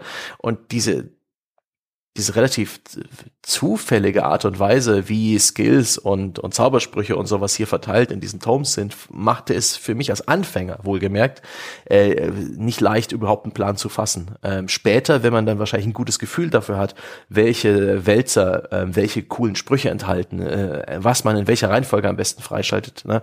äh, wenn man irgendwann einen guten Überblick hat, was in diesen Büchern drinsteht, dann geht das vielleicht. Aber mir fehlt da irgendwie der eine, große Überblick, wie alles zusammenhängt. Und da eben man hier sich frei entscheiden kann, ne, mit welchem Level 1 äh, Tome, welche Affinität man anfängt und wie man sich da durcharbeitet, ist das alles viel flexibler. Ein, ein, eine Eigenschaft dieses Spiels in so vielen Details, was mir aber nicht, äh, nicht so gefallen hat. Ja, also ich, ich bin tatsächlich, ich teile die Kritik von, von vielen Civilization-Spielerinnen und Spielern, dass dieser Baum mhm. in Civilization ja kein Baum ist, sondern eine Skala ja. im Grunde. Da wird Fortschritt und die Technologien werden als fortlaufende Entwicklung gezeigt und hat dahinter ja auch dieses Wissenschaftsbild mhm. von, egal was du machst, es wird immer ein Fortschritt sein. Du kannst ja nicht zurückforschen, mhm. sondern in Civilization ist jede neue Technologie der nächste Schritt zur Mondlandung. Das ist ja genau, das ist die Visualisierung, der Zeitstrahl von links nach rechts und das ist auch die Mechanik dahinter. Und das finde ich immer so ein bisschen öde, aber ich glaube, da werden auch einfach unterschiedliche Spielertypen angesprochen. Hier ist mein Empfinden bei Edge of Wonders liegt der Schwerpunkt eben ganz dolle auf diesem Rollenspielerlebnis, dass du eben, dir wird die Möglichkeit genommen und das akzeptiere ich auch voll als Kritik, ähm, zu planen, wenn du vor allem noch nicht alle Bücher kennst, weil das sind wirklich viele Bücher. Also als rein subjektives Empfinden, da kriegst du jedes Mal neue Bücher vorgelegt, die auch dann diese Reihe von unterschiedlichen Zauberern und Eigenschaften haben. Die Übersicht ist da vor allem wirklich auch zu Beginn schwer zu behalten. Aber dafür gewinnst du eben diese, diese Flair-Entscheidung zu sagen, so, welches Buch passt denn jetzt rein vom Gefühl und vom, vom Eindruck her zu meinem mhm. Volk und zu meiner Entwicklung? Da schließen sich für mich dann automatisch schon Dinge aus wie für die Katzen, die im Wald leben, Leben werde ich nicht das Feuerbuch holen. Das passt überhaupt nicht zu dem, was mhm. ich hier plane. Und, und das unterstützt diesen Spielstil. Plus eben diese Befriedigung für jetzt so dann Ultra-Nerds wie mich, die sich dann denken, das ist auch ein tolles Wissenschaftsbild, weil nicht alles ist Fortschritt. Manches führt auch in Sackgassen, manches ist auch Quatsch. Äh, und das akzeptiere ich aber im Sinne der Immersion. Aber ich glaube, ne, wir haben hier einfach mhm. unterschiedliche mhm. Spielbedürfnisse und die werden von den jeweiligen Spielen, Civ und eben Age of Wonders, mhm. unterschiedlich bedient. Deswegen, also die Kritik oh, sehe ich zu 100 Prozent. Nur mich stört halt mhm. Zum Glück gar nicht. Und es gibt auch durchaus nette Aspekte. Diese Tomes, diese Wälzer, diese Folianten sind jeweils im Stil ihres äh, ihres Inhalts gestaltet ja. und das sind richtig, richtig geile Designs. Ähm, Voll. Äh, weiß nicht, Sanctuary, also oh, Zuflucht ist ein, ein, ein ledergebundener Foliant mit einem goldenen Leuchten. Ähm, äh, Kryomancy, also ne, Eiszauber ist praktisch äh, ein Block Eis, ja der dann auch irgendwie aufgeht. Ähm, ja. äh, Folianten mit bösem Inhalt wirken auch wirklich dämonisch. Naturfolianten, da wächst das Gras aus den Seiten raus und irgendwelche Ranken äh, äh, wachsen aus den Seiten. Genauso äh, Nature's Wrath, also der Zorn der Natur, ist ein Buch voller Dornen. Äh, es ist ganz wunderbar. Das ist wirklich schön gemacht. Ja. Das, äh, das finde ich äh, äh, wirklich einen, einen schönen einen schönen Aspekt. Für mich war es halt und in den, ja, einfach nur schwer zu sagen, was wähle ich. Ich, ich habe mich dann einfach, weil ich dachte, okay, du spielst jetzt die Schattengnome äh, Goblins, dann äh, dann nehme ich halt immer den aktuellen Schattenfolianten. Und das hat mir hat einen ganz seltsamen äh, Aspekt geführt. Ja. Da bin ich immer wieder so zwischen verschiedenen, ja, so praktisch Elementen hin und her gesprungen, weil unter Shadow ist eben auch Eis einsortiert. Dann habe ich immer wieder so ein bisschen Eisaffinitäten bekommen, also Eis, ähm, Eis-Features für meine, für mein Volk und meine Armeen, so Frostzauber und irgendwelche, ne, mehr Frostschaden, aber weniger physischen Schaden oder immer wieder Schatteneigenschaften, wie eben eine Moral-Debuffs und irgendwelche untoten Einheiten. Und ich fand irgendwie, Eis und Untote passt jetzt nicht so super zusammen. Ja, okay, ja. Game of Thrones, ich weiß, aber ich fand das irgendwie uncool. Gerade später dann, und da kommen wir auch noch dazu bei den Rassetransformationen, wo man wirklich die eigenen Einheiten oh. mit, mit, ne, mit, mit, den, mit den Eigenschaften seiner Affinitäten ausstattet. Ne? Da habe ich dann teilweise nur so Untote oder Schatteneinheiten geschaffen und plötzlich wurden meine Goblins noch dunkler. Und dann habe ich aber als, als nächstes eine Rassentransformation mit Eisaffinität ge gezaubert. Da wurden aus den dunklen Goblins plötzlich wieder weiße Goblins im Gesicht Gesicht, bevor sie bei der nächsten Rassentransformation dann doch noch einen dunklen Schatten bekommen haben. Und ich dachte mir so, nee, das passt nicht. Ja, also ich finde das, ihr habt direkt Bock, so eine Rollenspielrunde als nächstes zu machen. Die Gelato Goblins mit Schwerpunkt auf Eis. das finde ich richtig lustig. Okay, also, äh, da sprichst du noch was an. Das fand ich auch ganz toll. Das liegt auch in diesen Büchern dann drin, die man da dann mitbekommen kann. Diese optischen Veränderungen mhm. auch des Volks, die ganz oft geringfügig sind, so werden die auch kategorisiert vom Spiel, aber die spielmechanische Auswirkungen haben. Und das sind, also das sind ganz wundervolle Momente. Ich erinnere mich äh, ganz zu Beginn, die als Nachbarn irgend so ein Zwergenvolk und wir waren eigentlich immer cool miteinander. Wir hatten ähnliche Ambitionen, aber zum Glück in unterschiedliche Himmelsrichtungen. Niemand lag sich irgendwie quer. Und ich hatte auch immer das Gefühl, naja, im Notfall kriege ich die schon platt. So, ne? Im mhm. Hinterland die Kasernen hochgezogen und nur für zur Sicherheit. Und irgendwann, also quasi, kann man sich vorstellen, jeden Montag hatten wir da unser Schiff fix und kamen im Diplomatiebildschirm zusammen und haben uns so ein bisschen in die Augen geschaut. Man wird da auch repräsentiert, äh, repräsentiert in diesem Bildschirm. Alles ist in Ordnung. Und dann aber hat dieses Zwergenvolk offenbar mal zwischen diesen Schiffixes ein Zauberbuch in die Hand bekommen, die auch das Aussehen geringfügig ver ver mhm. verändern. Und plötzlich am nächsten Montag guckte ich da hier, weiß nicht, Trufus Trauhauf oder sowas ins Gesicht und dann hatte er statt dieser liebgewonnenen äh, Falten um die Augen und der dicken Nase hatte der so eine Astralsphäre mm. statt Kopf. Und der hatte plötzlich so einen arkanen Weg für sein Volk eingeschritten und das hatte das Aussehen des Volkes verändert. Also statt dieser liebgewonnenen kleinen Zwerge da, hatte ich so Astralwesen mhm. plötzlich als Nachbarn. Und damit kam ich nicht klar, hab sofort Krieg erklärt. das ist schon, äh, das es ist schon wirklich ein beeindruckendes Feature. Ne? Und da steckt auch viel Arbeit drin. Das muss man den Entwicklern auch aner äh, anerkennen, dass man wirklich so viel Flexibilität hat, äh, die, das eigene Volk zu formen, wirklich zu formen. Äh, die Zwerge kannst du zum Beispiel auch zu Steinzwergen machen, die dann äh, Gold ja. oder andere Metallelemente äh, im Gesicht haben, je nachdem. Ne? Und äh, du kannst äh, extrem viele verschiedene äh, kleine und große Modifikationen an den Einheiten vornehmen. Äh, zum Beispiel die, du kannst die Waffen deiner Einheiten verändern, dass sie eben verschiedene Elementschaden machen. Und das siehst du eben auch. Dann bekommen sie leuchtende oder irgendwie gifttropfende Waffen in die Hände. Und das ist schon echt schön gemacht. Das sieht man dann sogar bis in die Kämpfe rein. Ich, ich wie anfangs gesagt, ich mag mehr so ein bisschen was vorgefertigtes, ja, konkrete äh, Völker mit spezifischen Eigenschaften, praktisch, ne? Puzzleteile oder Spielzeug, was mir der äh, Entwickler kuratiert. Hier gibt's keine Kuration. Hier gibt's äh, extreme Flexibilität ja. und Freiheit. Ich fühle mich da ein bisschen verloren, aber ich kann voll verstehen, dass Leute in Begeisterung ausbrechen, wenn sie plötzlich ihr eigenes Volk irgendwie aufs nächste Level heben.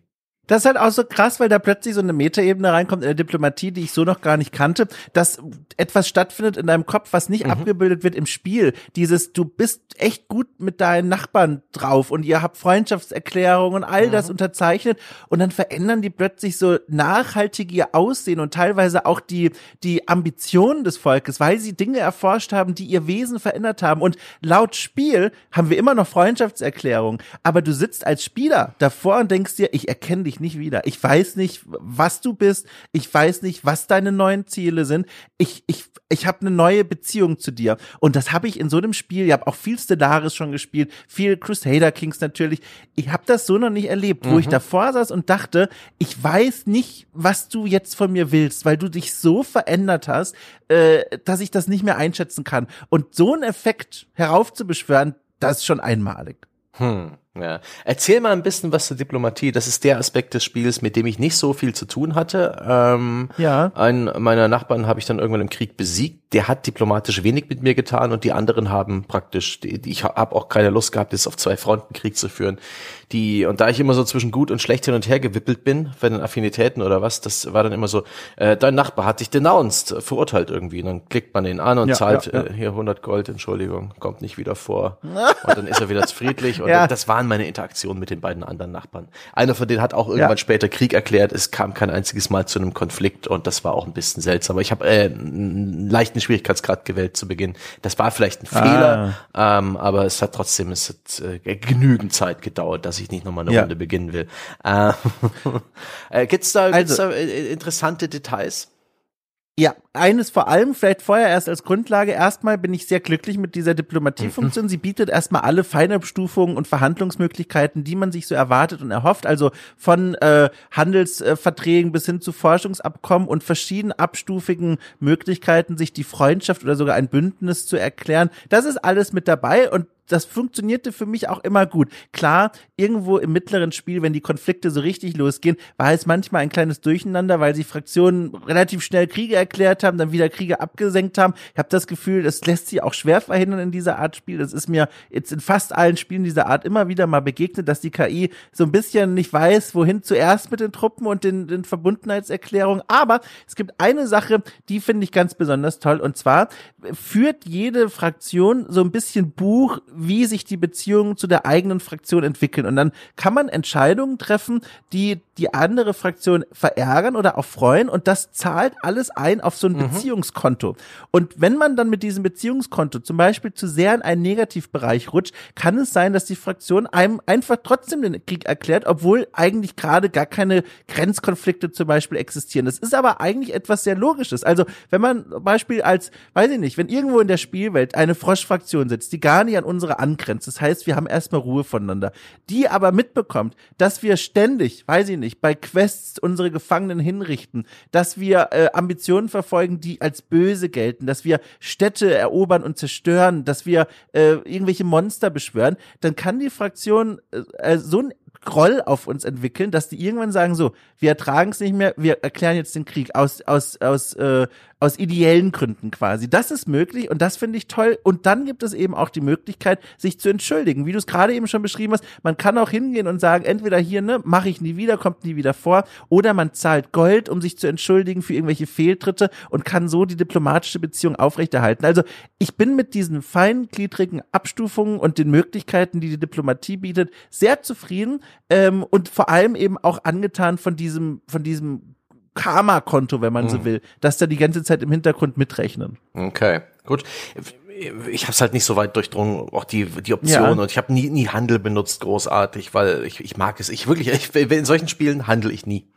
Sobald mir irgendwelche Aufbaustrategiespiele einen, eine, den Marktplatz freischalten, jetzt kannst du handeln und nope, I will never use this feature. Aber warum denn eigentlich? Weißt, wie Mathe ist, es ist wie Hausaufgaben machen. Ich hasse das und ich habe immer diese irrationale äh, Angst, dass ich dann vielleicht was vergesse? So ein Handelsauftrag und einfach mich selbst um Ressourcen bringt, die ich vielleicht später brauche, und dann verkaufe ich sie die ganze Zeit. Und dann verändern sich vielleicht sogar noch die Preise und ich muss das regelmäßig checken. Bei Gott, nein, Kotz, ich hasse, ich hasse Handel in, in Spielen. Das ist einfach für mich, für mich kann, gibt's nichts Schlimmeres. Da mache ich lieber eine Steuererklärung. Das ist schon ein Punkt, wo ich dann in der, in der Regel einfach wegrenne. Und sage, ja. ich scheiß aufs Geld, ich will das nicht machen. Ich bin da eigentlich ja auch wie du, also komplett Aha. identisch, aber äh, trotzdem dieses Handelding ist halt auch eine Form von Beziehung, die man pflegt, ne? Ist auch oft genug, dass ich mit denen Handel treffe, wo ich es gar nicht nötig hätte, einfach nur, weil ich weiß, die mögen das. Ja. Ne? Bei, bei Civ mache ich das manchmal, weil es so ein bisschen übersichtlich ist. Ne? Ich habe irgendwie von einer Luxusressource drei und ich brauche bloß eine, um für Zufriedenheit zu sorgen. Also ist die, sind die anderen beiden Luxusressourcen ähm, Handelsware. Und das ist simpel, das, ist, ja. das lässt sich leicht überblicken. Da, da verschache ich auch welche für guten Willen und so ein bisschen, dass die Diplomatie äh, in Seiten, äh, in Watte gepackt ist. Aber in Age of Wonders gibt es zum Beispiel so auch die Möglichkeit, Ressourcen äh, irgendwie hin und her zu handeln und sowas. Und äh, das, da mache ich da nicht so mit. Find's dann, find's dann ein bisschen schade übrigens, das machen aber viele Spiele leider nicht, dass sie nicht visualisieren, wenn zwei Fraktionen miteinander handeln. Also ich erinnere mich an den unsterblichen Klassiker, wir erinnern uns alle. 2005, Rome Total War, na klar, mhm. äh, das Spiel, in dem man, äh, wenn man Handelsrouten aufgebaut hat und die auch wirklich benutzt werden, dass je nach Intensität des Handelsabkommens unterschiedlich viele kleine Wegelchen über die Weltkarte rutschen und diese Verbindung betreiben. Und dann konnte man mit einem Blick immer sehen, wie viel oder wie wichtig ist diese Handelsroute hier gerade und wie sehr wird es wehtun, wenn man diese Städte zerstört oder besetzt. Und das gibt's jetzt hier nicht, aber das machen auch so wenige Spiele dieser Art und auf der Karte ist auch ohnehin schon viel los. Wahrscheinlich ist es sinnvoller so. Mhm. Naja, nur am Rande. Da, wir haben aber noch einen Aspekt des Spiels, so einen Meta-Aspekt, bevor wir zum Kampfsystem kommen, das wir auch noch erklären müssen. Diese ganze, die Entwicklung unseres Imperiums, die große Meta-Ebene. Ja. Ähm, und die ist auch ein bisschen, bisschen verwirrend. Es gibt äh, diese Imperium-Ressource. Ähm, das ist unsere Ressource, die sammeln wir, ich weiß gar nicht wie genau. Die sammeln wir mit der Zeit. Äh, pro Runde gibt's da ähm, ja. einen Anstieg und das können vor allen Dingen so administrat administrative Gebäude steigern das. Kann man auch in Quests gewinnen und das ist eine dieser Ressourcen, wie vielleicht auch Mana, ähm, die man regelmäßig ausgeben kann. Die kann man ausgeben beispielsweise, um äh, in, in der Diplomatie was zu reißen, um Stadtstaaten oder so unabhängige kleinere NPCs äh, an sich zu binden, die werden später vielleicht irgendwann Vasallen, praktisch äh, von der KI gesteuerte Teile deines Imperiums. Ähm, aber vor allen Dingen gibt man dieses Imperium in einem extra Bildschirm aus, in so einem Entwicklungsbildschirm. Und der besteht wieder aus so einer Art, na, nicht Technologiebäumen, sondern Technologiestrahlen die, das sind eins, zwei, drei, vier, fünf, sechs, sieben verschiedene und die, ähm, die füllen sich je nach deiner, je nachdem, welche Affinität du hast. Bei mir hat sich vor allem dieser Schattenstrahl gefüllt und da links und rechts immer wieder neue ja, Trades, Perks vielleicht freigeschaltet. Da gibt's noch einen neutralen, der praktisch keine Geschmacksrichtung hat. Ne? Das sind die Eiswürfel in diesem Cocktail. Der füllt sich so oder so auch. Und da schaltest du beispielsweise das eine Erhöhung deines Stadt- und Heldenlimits frei. Da schaltest du ähm, äh, jede Menge, ach, doch durchaus starke und signifikante äh, Boni frei. Das ist, glaube ich, das sind mit die, die spannendsten Upgrades, die man freischalten kann im Spiel. Zum Beispiel auch sowas wie Seefahrt. Ja auch ganz essentielle, ne? Also Seefahrt, neue Städte mhm. können gegründet werden, neue äh, sogenannte, also so Verhandlungssteine, die man braucht, um mit diesen unabhängigen mhm. Stadtstaaten, die es natürlich auch noch gibt, in Kontakt zu treten. Genau, die sind super wichtig und gehen auch in unterschiedliche mhm. Richtungen und auch spannend. Ähm, die, die, einige Wege können nicht beschritten mhm. werden. Also das kommt dann auf unseren Spielstil drauf an, ob das Spiel jetzt erlaubt, dass wir einen dieser dieser Technologiegänge auch entlang laufen dürfen. Und wenn wir nicht zum Beispiel, weiß ich nicht, als Barbar Barbaren immer sehr böse sind, dann bleiben uns auch einfach Erforschungen versperrt, weil das Spiel sagt, nö, wir bilden hier nur ab, wie du spielst und du kannst dich entlang dieses Spielstils weiterentwickeln. Äh, wenn du dem aber nicht folgst, dann können wir dir das auch nicht freischalten. Und das ist ein sehr interessantes System, das auch viel mit Ausschluss arbeitet. Ja, das fand ich ganz interessant, weil es auch wirklich so ja. ein bisschen, ne, bunkere ich jetzt diese Ressource, um beispielsweise jetzt ein Vasallen gefügig zu machen oder spare ich an für diese richtig coole Fähigkeit, die vielleicht mir unglaublich viel Geld spart oder viel äh, Knowledge generiert oder eben das City Cap hebt oder ne, es gibt tolle Sachen, die ich einfach anklicke und jeder meiner Helden äh, steigt um ein Level. Äh, das, das, das habe ich mir aufgespart, bis ich vier Helden hatte und dann einfach klick, 500 Imperium ausgegeben, Level up bei allen. Und sowas ist echt geil. Ähm, das fühlt sich gut an. Da hat man direkt das Gefühl, man hat was Tolles freigestellt. Oder, oder man gibt ein bisschen Kleckerkram aus für so ein paar kleinere Upgrades, ähm, die, die einfach so ein paar schöne Buffs und, und äh, Rabatte äh, erzeugen. Oder ich warte einfach, was noch freigeschaltet wird. Das ist eigentlich ganz angenehm, aber auch etwas, was wieder ne, sehr, sehr, sehr offen ist, sehr frei, sehr flexibel wo ich ein bisschen die, ja. die Stütze vermisst. Klar, es gibt Tutorial-Einblendungen und so weiter, aber wie ich das richtig spiele, sagt mir das Spiel eigentlich nicht und das kann es ja auch nicht sagen, weil es dir so viel Freiheit gibt und dir, dir auch eigentlich selbst überlässt, wie du es jetzt spielst. Das ist Age of Wonders für egal, ob du es jetzt ein, äh, ob du jetzt strategisch spielst mit einem Fokus auf, auf Kampf oder ob du lieber irgendwie äh, der, der Buchhalter bist, der auf Produktion Wert legt und da alles min-maxt. Ist schon alles drin, aber nichts davon ist so wirklich für mich gut greifbar. Ach Gott, ich vermisse die Stützräder. wie, wie war das denn eigentlich generell für dich? Das können mhm. wir an der Stelle vielleicht nochmal kurz er, er, erzählen, weil das interessiert mich auch. Wie hast du denn jetzt dieses Tutorial des Spiels eigentlich wahrgenommen? Also das macht ja so einen Einstieg, dass es dann dir auch wirklich also an der Hand mhm. nimmt, an beiden Händen nimmt und dir genau erklärt, jetzt klick mal als nächstes ja. das an und liest dir das mal durch. Wie hast du dich damit gefühlt?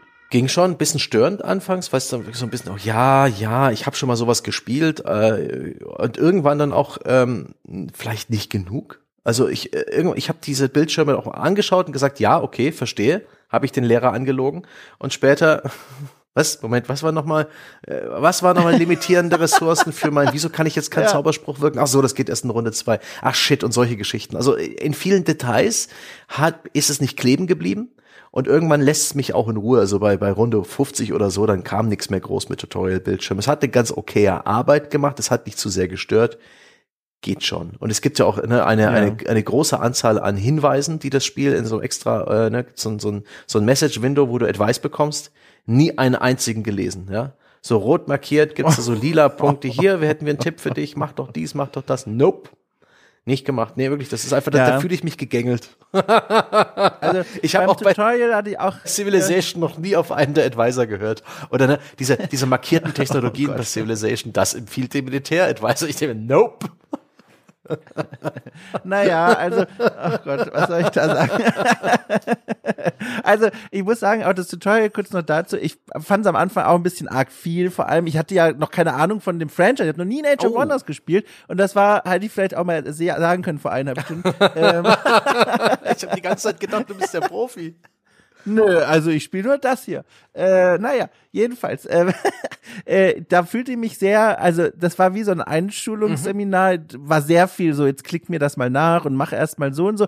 Aber was ich toll finde, das hat eine ähnliche Art, sich zu erklären wie auch Crusader Kings, ähm, dass es überall immer sofort anzeigt, wenn du mit dem Mauszeiger drüber fährst, was hier passieren wird. Also jede besondere Eigenschaft, jede besonderer Bonus, der wird bekommt, wird sofort erklärt in einem kleinen er Erklärtextböckchen. Und dann, wenn man will, und das ist das Crusader Kings Prinzip, kann man, wenn da in diesem Erklärböckchen neue Fachwörter benutzt werden, über dieses neue Fachwort havern und dann wird ein weiterer Kasten geöffnet, in dem dieses Fachwort erklärt wird. Klingt wahnsinnig bürokratisch, aber ist sehr äh, instinktiv und funktioniert auch gut, weil man wirklich einfach diesem ganz einfachen Prinzip folgen kann. Verstehe ich nicht, klicke ich an und dann bekommt man die Erklärung. Und das ist, finde ich, ein sehr schönes Komfortfeature.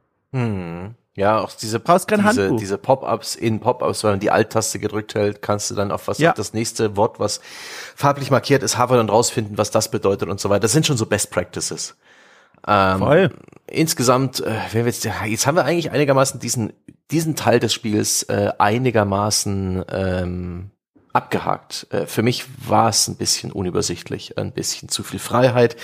Und auch die, die, die Map war irgendwann mehr oder weniger erkundet, äh, habe ich dann auch gemerkt, ne, die, die NPC-Armeen oder die Gegner, die da spawnen, diese Monster, die scalen so ein bisschen mit meinem Helden mit. Da äh, war es also immer so automatisch wurde so ein bisschen dafür gesorgt, dass du eine Herausforderung hast.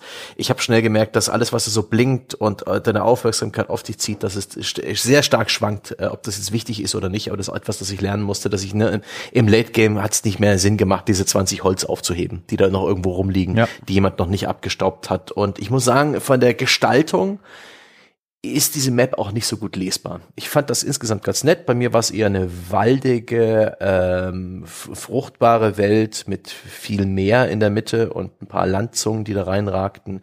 Ich muss sagen, von der Lesbarkeit der Map war es ein bisschen zu zu vollgestellt. Zu viel, zu viel Zierde, zu wenig Funktionalität für meinen Geschmack. Ähm, da habe ich einige Dinge übersehen.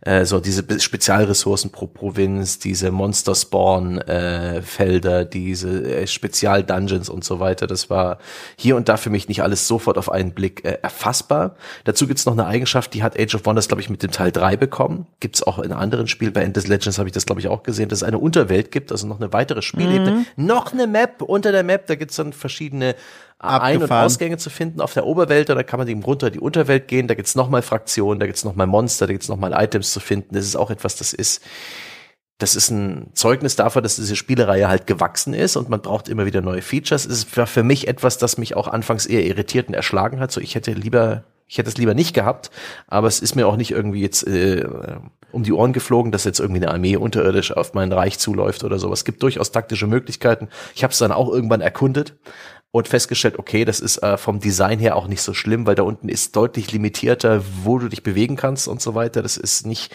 nicht nochmal eine Map, die genauso komplex ist wie die Oberwelt. Das ist alles ein bisschen reduzierter und hat durchaus auch nur äh, ein paar interessante Gegner und sowas zu bieten. Aber das hätte es jetzt ja. für mich nicht gebraucht und so bin ich da ein bisschen rummeandert und ja, nicht ganz glücklich geworden damit. Ich habe es äh, äh, oft genug gesagt, ne, dass es mir zu viel Freiheit bietet, zu wenig Struktur, zu wenig Kuration, aber ich kann voll verstehen, dass, äh, dass es Menschen gibt, die sich da reinfuchsen können und auch Meisterschaft entwickeln und auch wirklich in all diesen kleinen Stellschrauben und Details, dass sie damit glücklich werden und insbesondere in der Art und Weise, wie sie eben Roleplayen können. Ihr eigenes Volk, so wie es aussieht, äh, für mich ist, ist einfach nur Beliebigkeit. Aber es ist ja nicht bloß ein so, so eine Art Civilization, ein, ein, ein Expansions-, ein Wirtschafts-, ein, ein Landkartenspiel. Immer wieder greifen wir mit unserem Helden und seiner Armee äh, Einheiten an, manchmal be be belagern wir gar eine Stadt oder unsere Stadt wird belagert und dann geht's in den Kampf und da schlagen wir jetzt, ne, über eine Stunde nachdem wir dieses Gespräch begannen, ein völlig neues Kapitel ja. auf. Beziehungsweise Rückzug. Ich muss noch was zu der Unterwasser, äh, Unterwelt da Rückzug. sagen, äh, weil das ist, es ist ein zu spannendes Kapitel, zumindest ein Satz. Mir war das gar nicht klar zu Beginn. Die Unterwelt ist auch versteckt, mhm. wortwörtlich, sie ist unter der Erde, aber sie ist auch nur erreichbar ganz oben in dem Interface, mhm. in dem man da in die Welt reinschaut, ist so ein Doppelpfeilchen, der nach oben und unten zeigt. Den habe ich stundenlang nicht angeklickt. Und dann begegnete ich irgendwann in meiner Partie da so einer, so einer, so einer Rattenfraktion und ich sah immer nur so ein, zwei Armeen von denen rumdümpeln auf der Welt und dachte mir, was ist denn los mit euch? Wo, wo kommt ihr eigentlich her? Und dann habe ich wirklich irgendwann mal saß ich äh, wie so der Ochs vom mhm. Berg vor meinem Breitbildmonitor und sah dieses Doppelpfeil-Icon. Du, und dann spielt die ja aber, die ist ihre, als ich dann aber draufgeklickt habe. und plötzlich in der Unterwelt war mit einem Klick und alles war orange, alles war bevölkert von diesen Ratten. Es war so ein Gefühl, wie wenn du umziehst und zum ersten Mal seit viereinhalb Jahren deine Couch hochhebst und darunter eine ganz eigene, nein, ganz eigenes Ökosystem siehst. Da waren Städte, da waren Minen, da waren Straßen, da waren Dungeons, da war alles. Und das war krass. Und jetzt kommt der Knaller. Du hast schon gesagt, das fühlte sich auch für mich bisher immer an wie so eine, so eine Zugabe, so nochmal so eine Ergänzung zur Oberwelt. Jetzt kommt's aber, das soll sich ändern. Ich sah schon ankommen in den Updates des Spiels. Momentan befindet sich im Beta Branch ein dickes, dickes Update, was die Unterwelt äh, mit neuen Funktionen erweitern soll. Du kannst Durchbrüche schaffen, du kannst äh, die Welt vergrößern, du kannst dort viel mehr Interaktionen starten. Das wird alles wohl demnächst kommen. Wir haben es jetzt noch gespielt, wo mhm. es sich sehr wie ein Zusatz anfühlt. Trotzdem, dass es den gibt, ich bin begeistert. Also für mich war das wieder toll, weil das ein ganz neuer Raum an Möglichkeiten ist. Äh, auch diese Vorstellung von, du bist da wirklich auf der Welt und bist hier vielleicht der König aller Herrenländer und dann unter dir aber, ne, langsam und stetig breitet sich dieser Gegner aus und du hast weder Lust noch Ambition, da runter zu gehen und ignorierst das Problem so hm. lange, bis die erste Post kommt, ne, der erste blaue Umschlag und du weißt, es ja. ist soweit, sie kommen hoch. Für mich ist es definitiv ein Feature, das ist gewachsen aus, ne, das Spiel ist halt, es hat seine Fans, wir wollen ihnen was Neues bieten, jetzt auch Unterwelt.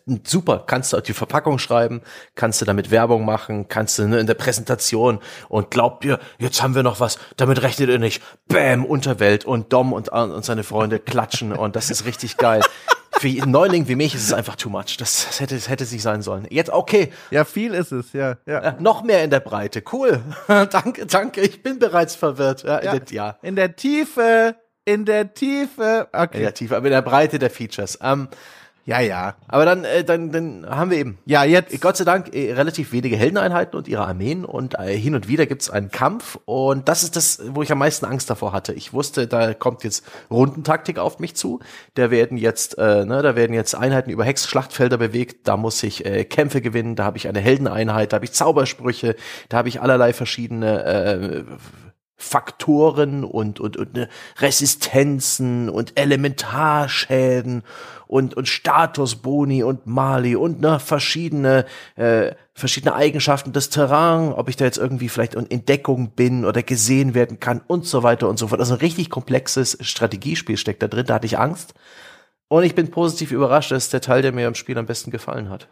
Na also, na also, haben wir dich doch noch bekommen. Sehr schön. Nein, nicht bekommen. Er hat nicht bekommen. Es ist, es ist, dieser gute Rundentaktik oder Rundenstrategie äh, Gameplay-Teil wird natürlich von diesem Ballast an, an Beliebigkeit ah. des Metagames ein bisschen runtergezogen. Aber ich war äh, wirklich, ich, ich hab, äh, war erstaunt, wie gut sich das spielen lässt. Hab natürlich auch hier Kritik zu üben, aber es ist so ein bisschen wie beschrieben. Unsere, ne, unsere, sagen wir mal, ein Held und seine fünf äh, Einheiten, sagen wir mal irgendwie zwei Schwertkämpfer, die in die Front gehen, ein Zauberer, ein Bogenschütze und auch nur irgendwie eine flexible äh, Bonuseinheit, die stellen sich dann auf und kann man Runde für Runde erst seine Einheiten bewegen, dann sind die Gegner dran und dann ist man selber wieder dran. Es dauert meistens ein, zwei Runden, bis sie gegenseitig äh, in Reichweite sind und je nachdem, wo man kämpft, ist das Schlachtfeld auch unterschiedlich. Bei Belagerungen beispielsweise sind da doch irgendwelche ähm, vielleicht auch irgendwelche äh, Geschütztürme am Kämpfen und wir müssen äh, Durchbrüche in der in der Mauer ähm, uns freikämpfen und solche Geschichten. Äh, wie erwähnt, ne, bei der Spinnenmission habe ich die durch eine Entscheidung, bevor der Kampf losging, die das Schlachtfeld unter Feuer gesetzt. Echt witzige Sachen.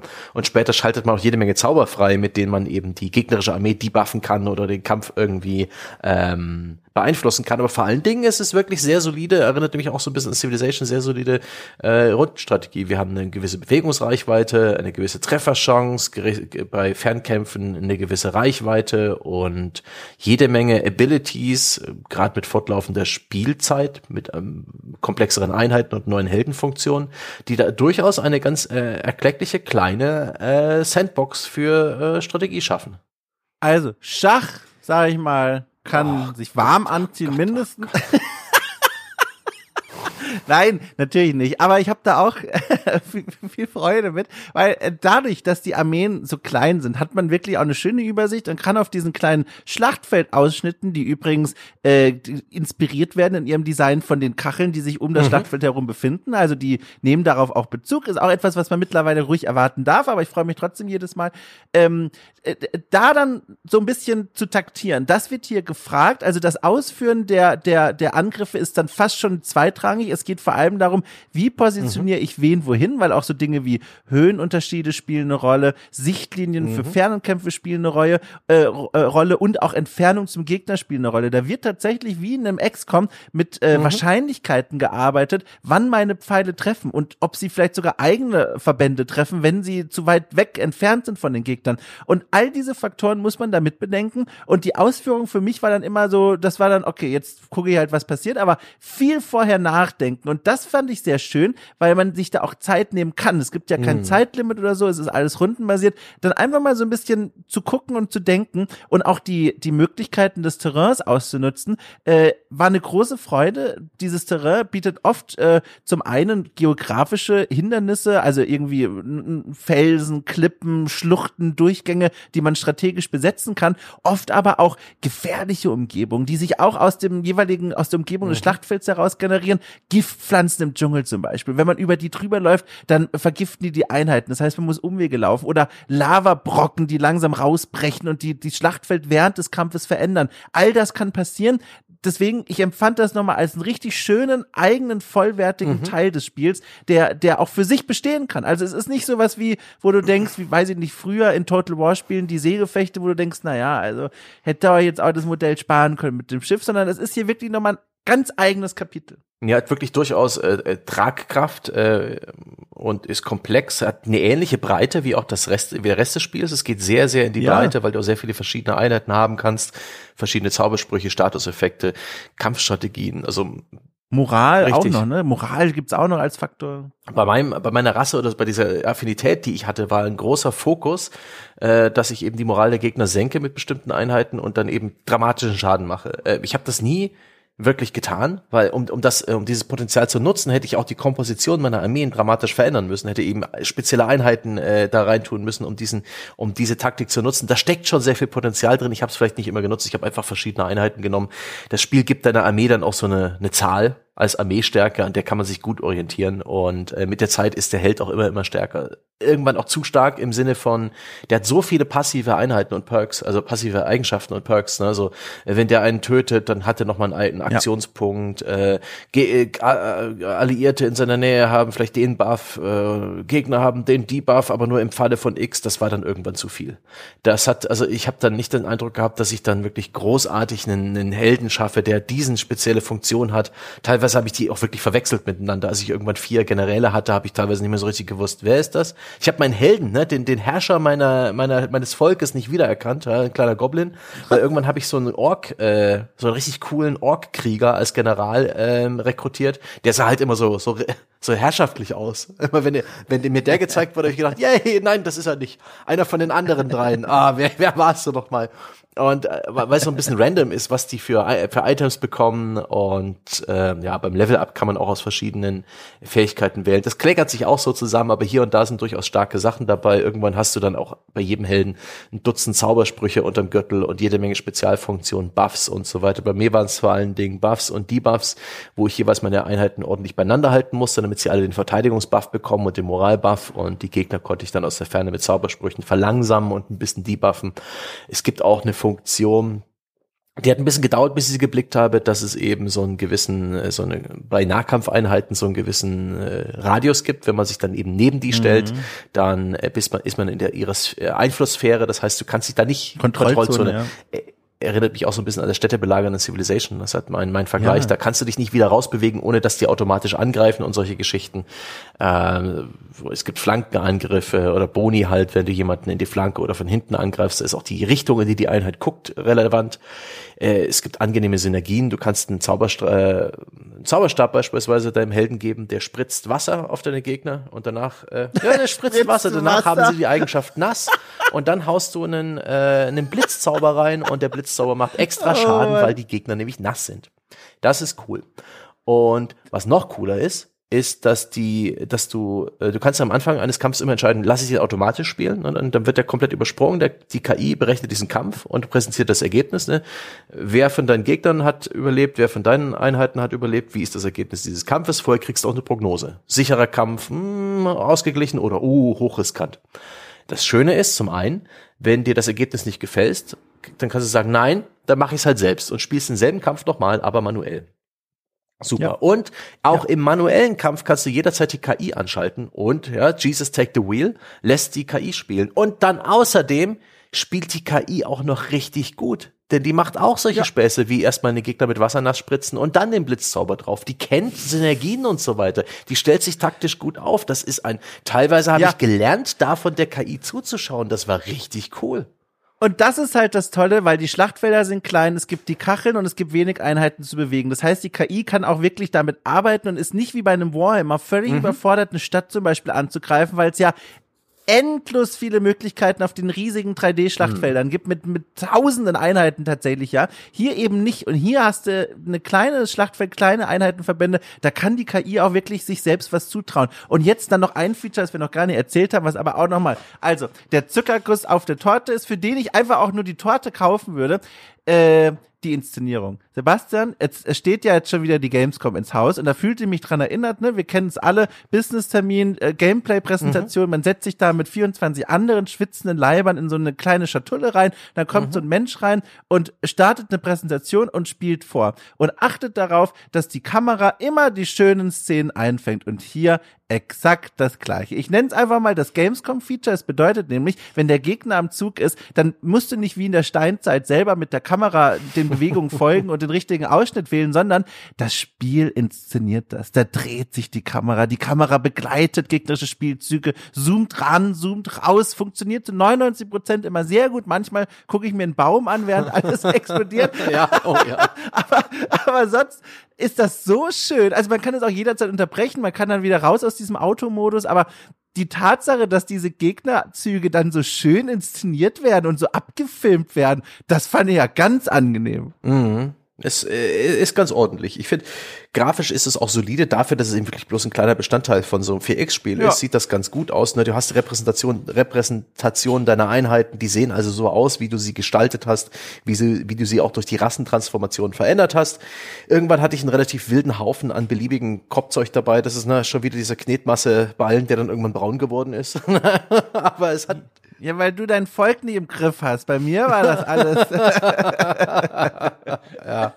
Äh, weiß nicht. Also ich bin gut damit klargekommen. Ähm, hin und wieder war es mir einfach zu viel, gerade bei größeren Schlachten, wo ich einfach zwei, drei Armeen im also zwei Armeen noch daneben stehen hatte, so dass die auch noch am Kampf teilgenommen hatte und ich hatte dann irgendwie meine äh, meine 18 Einheiten auf der Karte und irgendwie der Gegner hatte auch über 10 dann ist es schon ein bisschen viel, dann dauert es ein bisschen, da habe ich teilweise auch einfach die, äh, die Automatikfunktion genutzt, A, äh, um, ne, um ein bisschen Leerlauf zu äh, vermeiden, dann habe ich sie wieder ausgeschaltet, ein paar Entscheidungen getroffen und dann entweder einfach die, äh, die KI den, ne, den Rest rauswischen lassen, wo, wo der Kampf praktisch schon gelaufen ist, oder einfach gesagt, ja. fuck, fuck, fuck, okay, Jesus, take the wheel. Ich hoffe, wir schaffen es. Eigentlich ganz nett. Hm. Ja. Wie viele Prozent der Kämpfe hast du denn überhaupt manuell angefangen und wie oft hast du die Auto-Battle-Funktion genutzt? Also ich habe, äh, ich benutze die Auto-Battle-Funktion nur, wenn ich weiß, es wird in wenigen Minuten das Essen geliefert, das wir bestellt haben und ich habe nicht mehr genug Zeit, so eine Schlacht durchzustehen. Ich will eigentlich immer alles selber bestreiten. Mhm. Ich will eigentlich immer alles selber machen, aber aus natürlich journalistischem Interesse habe ich erstmal geguckt, wie gut funktioniert denn diese Funktion. Und ich war da immer sehr zufrieden. Also das hat mir das Ergebnis geliefert, mit dem ich auch mhm. zu rechnen hatte. Es gab da nie so eine Überraschung. Auch da wieder traumatische Erinnerungen an Rome, Total War 2 werden wach. Äh, Schlachtprognose, machen Sie sich keine Sorgen. es wird alles ja. hinhauen. Und dann drückst du auf den magischen ja. Knopf und äh, Game Over. Ja. Starten Sie dann noch 72 mal. Stunden, das, Herr Putin. Dann ist das erledigt. Ja, genau. Das hatte ich hier, das hatte ich hier nicht, aber sonst habe ich das tatsächlich auch überwiegend einmal selbst gespielt, weil ich das auch. Ja, ja, ein bisschen habe ich hier eine psychologische Blockade, denn es selbst zu spielen kostet ah. Zeit. Ja. Und ja. Äh, das ist dann also auch Zeitverschwendung, weil das ja bloß ein Teil meines Metaspiels ist. Das ist ja bloß ein Akt auf dem auf der Welt, äh, Weltkarte, ne, die jetzt die Gegner dazu besiegen. Das ist ein Arbeitsschritt in meiner äh, Runde, äh, meines 4X-Spiels. Und oftmals dachte ich mir jetzt einfach, gerade bei kleineren Gefechten, die nicht so wichtig sind, hatte ich am meisten Spaß. Bei den großen, wie der Stadtbelagerung und so, das sind richtig aufwendige, große Schlachten, aber die dauern dann so lang und sind so, so, so, äh, äh, so kleinteilig, dass ich dann, dass es für mich auch schon ein bisschen mühsam war. Und ähm, was mir auch nicht gelungen ist, und das, da, da sehe ich durchaus das Problem bei meiner Seite, dass ich es nicht geschafft habe, irgendwie Armeen aufzustellen, für die ich ein gutes Gefühl hatte. Hier und da war mir nicht mhm. ganz klar, ne, weil ich auch regelmäßig die Mounts gewechselt habe, wenn ich neue freigeschaltet habe. Auch toll, die werden in der Weltkarte Karte repräsentiert. Das heißt, dann ist dann plötzlich irgendwie so ein Wag am Fliegen oder wieder ein Würm, ich weiß gar nicht, wie die heißen, so ein Drachenwesen in goldenes, weil ich den freigeschaltet habe, sitzt man hält jetzt da drauf, da hat eine andere Animation.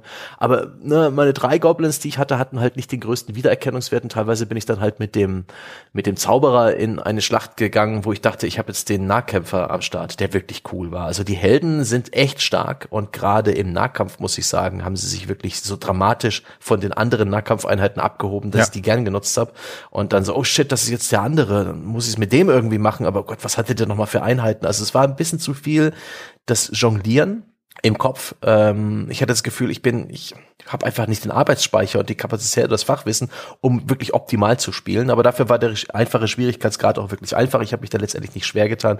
Gute KI in den Kämpfen deutlich besser als in der Oberwelt. Da haben die teilweise echt Blödsinn gemacht, die Gegner. Ähm, aber dann letztendlich eingebettet in dieses Metagame leider ein bisschen Zeitverschwendung. Einfach, es, es bringt mich, es bringt mir nicht so viel, jetzt hier irgendwie netto äh, zehn Stunden diesen Rundentaktik zu spielen, wenn ich auch die Autotaste drücken kann und das ist erledigt. Also habe ich in der Regel die Autotaste gedrückt, wenn der Kampf eindeutig war. Ja. Und äh, bei diesen etwas ausgeglicheneren Kämpfen habe ich es mir halt doppelt und dreifach überlegt, ob ich das jetzt wirklich mache oder vielleicht doch lieber abhaue. Und habe die dann teilweise auch in echt gespielt. Hat eigentlich ganz gut funktioniert. Auch wenn ich da ne, dieselbe Kritik anbringen kann wie beim Rest des Spiels. Viel zu viel in der Breite an Optionen. So viele Statusboni, Mali, äh, passive Perks und Buffs am Ende des Spiels, dass ich einfach nicht mehr so richtig wusste, wer jetzt eigentlich was und wie und hä.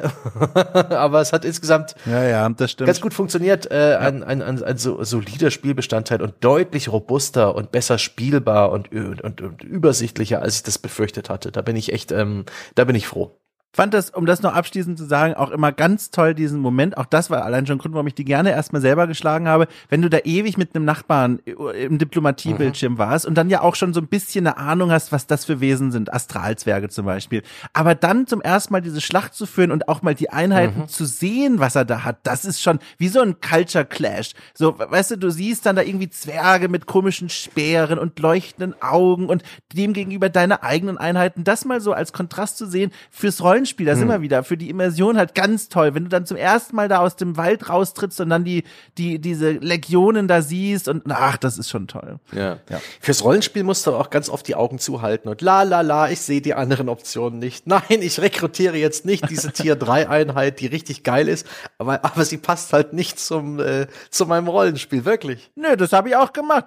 Also ich hatte auch, klar, wenn ich hier einen Stadtteil teile, auch ganz schön, wenn du, wenn du eine mhm. neutrale Stadt erobert hast durch Diplomatie, dann werden plötzlich, dann bewerben sich so Leute um den, ums Generalsamt und diese Leute kommen aus Kulturkreisen, die benachbart sind zu dieser neuen Stadt. Also es kann sein, dass du als Katzenmenschen eine, eine neutrale Stadt einnimmst und dort in der Nähe leben aber Goblins. Und dann ist einer der Bewerber für den Job als Stadthalter zum Beispiel ein Goblin und der hat super gute Werte, aber ich sage mir, nee, also sorry, bist kein Katzenmensch, ich nehme doch dich Jupp. nicht. Also hallo, ich nehme da schön einen aus der eigenen Familie, der nichts kann, aber der aussieht wie ja. wir. Und ne, so, das, das kann man schon machen. Ja, genau. Also wie gesagt, mit den richtigen Scheuklappen kann man da gut Rollen spielen. Ich habe stets auf die Werte geguckt. Oh, das erste Tier 3 ja. Unit anklicken, produzieren, meine Armee hinzufügen und so war am Ende oh, ne, so eine Ragtag-Gruppe, wo aus jedem Dorf ein Hund dabei war. Ja? Ja, äh, große Hunde, kleine Hunde, ja, äh, Schlappohren, Spitzohren, bunte Hunde, dunkle Hunde. Es hat äh, oh. Teilweise auch Katzen als Hunde verkleidet. Also ganz furchtbar. Ja, also ich werde damit keinen Spaß. Nein, nein, das muss Ordnung haben. Und äh, zu, zuletzt ha, ist es natürlich ein 4X-Spiel und hat deswegen verschiedene, ja, äh, irgendwie auch Spielziele. Siegbedingungen, da müssen ja, wir auch noch drüber so reden. Da muss ich mich auch noch auskotzen. Ja, dann kotzt du mal zuerst, weil ich gehe mal ganz kurz zur Tür, weil ich fürchte, gleich wird die Post klingeln. Aber äh, ne, kotzen Sie, ich höre zu. Ja. Oh, also der der Dom, der hat so Premonitions könnte man sagen. Ja? Also er hat er ist schon postsichtig geworden, aber so im, im, im Großen und Ganzen äh, gibt es, glaube ich, drei oder vier verschiedene Siegbedingungen. Ne? Das Besiegen aller gegnerischen Einheiten ist, äh, äh, nicht Einheiten, äh, der großen gegnerischen Völker ist definitiv eine Siegbedingung. Ich habe mich für die äh, für den Forschungssieg entschieden. Das war für mich ganz neu. Ne? Bei einem bei einem Civilization baut man halt die Rakete, fliegt ins Weltall. Und hier hatte ich halt die Möglichkeit, äh, okay, ich muss in drei meiner Provinzen so ein besonderes äh, Ritualgebäude bauen. Das wird erst sehr spät freigeschaltet. Äh, das ist in einigen sehr, sehr, sehr hochleveligen Tomes oder Folianten versteckt. Das kann man nicht sofort machen, das macht man am Ende des Spiels. Und da werden auch die, die, die anderen Fraktionen ein bisschen nervös, wenn man das tut und finden das prinzipiell nicht gut, weil das irgendein Ritual ist. Und sobald diese drei äh, Beacons oder wie auch immer die, diese Ritualkreise geschaffen wurden, äh, kann ich das Ritual beginnen und habe dann irgendwie, weiß ich, 15 oder 18 Runden Zeit, dieses Ritual durchzuführen. In diesen, und da wurde mir schon versprochen, ne, das werden die Leute nicht mögen, da wird Krieg ausbrechen und die werden versuchen, das zu verhindern. Und ich dachte mir, geil. Und ich habe Armeen positioniert an der Grenze zu den gegnerischen Fraktionen, äh, um, um, ihre, um ihre Einheiten abzuwehren. Und was passiert dann innerhalb dieser 15 oder 18 Runden? Ich weiß es gar nicht mehr. Ab und zu spawnen genau da, wo diese Ritualzirkel sind, aus dem Nichts irgendwelche Gegner. Buh. Also einfach Gegner spawnen. Aber Gegnerische Armeen spawnen mitten ja. in meinem Reich, ohne dass sie sich irgendwie daher bewegen. Sie spawnen einfach und müssen besiegt werden, weil sie sonst dieses Ritual unterbrechen. Langweilig, irgendwie unlogisch. Und ich habe es dann doch geschafft. Und was passiert? Kommt irgendwie ein cooles Video? Nee, ein Standbildschirm, der mir sagt, du hast gewonnen. Ich weiß, ich habe keine Ahnung, was dieses Ritual be be bezweckt hat. Ne? Ähm, es war unglaublich antiklimaktisch und ein bisschen enttäuschend. Ja, so. das ist eine Spiel Siegbedingung, die ich äh, auch ungern verfolge. Also ich bemühe mich immer, ich glaube, man kann es auch sowieso einstellen, ne? was möglich ist an Siegbedingungen. Äh, der klassische Militärsieg und Hauptstadt zerstören, so das sind, finde ich, die goldenen Wege zum Glück. Gibt es eigentlich dann noch mehr? Gab es noch irgendwie einen diplomatischen Sieg? Ich weiß es gar nicht mehr. Diplomatisch gibt's, es gibt einen Wirtschaftssieg, also die Standardsiege sind alle mit drin, aber dieses komische Ritual, das fand ich auch immer ein bisschen seltsam. Da habe ich nicht viel, da habe ich nicht viel Spaß. Nee, da habe ich Also das war äh, eine große Enttäuschung. Es klang von der Beschreibung als der coolste, die coolste Siegbedingung, ja. aber es war in der Realität die enttäuschendste. Ich glaube, eine der ganz simplen Siegbedingungen ist auch noch hier bei, bei, bei der letzten Runde. Du hast irgendwie ein Rundenlimit, das wäre bei mir 150 gewesen, hast du die meisten ja. Punkte und gewinnst. Das ist auch so ein bisschen. Das, ja, ist, ne, das ist spielgewordenes Schulterzucken. Ne? Äh, auch nicht ja. so geil. Also da finde ich ähm, doch die Art und Weise, wie dann eben kann an der äh, Schwierigkeits am Schwierigkeitsgrad äh, gelegen haben, dass dann eben auch ne die die gegnerischen Fraktionen, die erklärt, die beiden, die noch übrig waren, haben mir sofort Krieg erklärt, als ich anfing mit diesen Ritualzirkeln und haben halt nichts getan.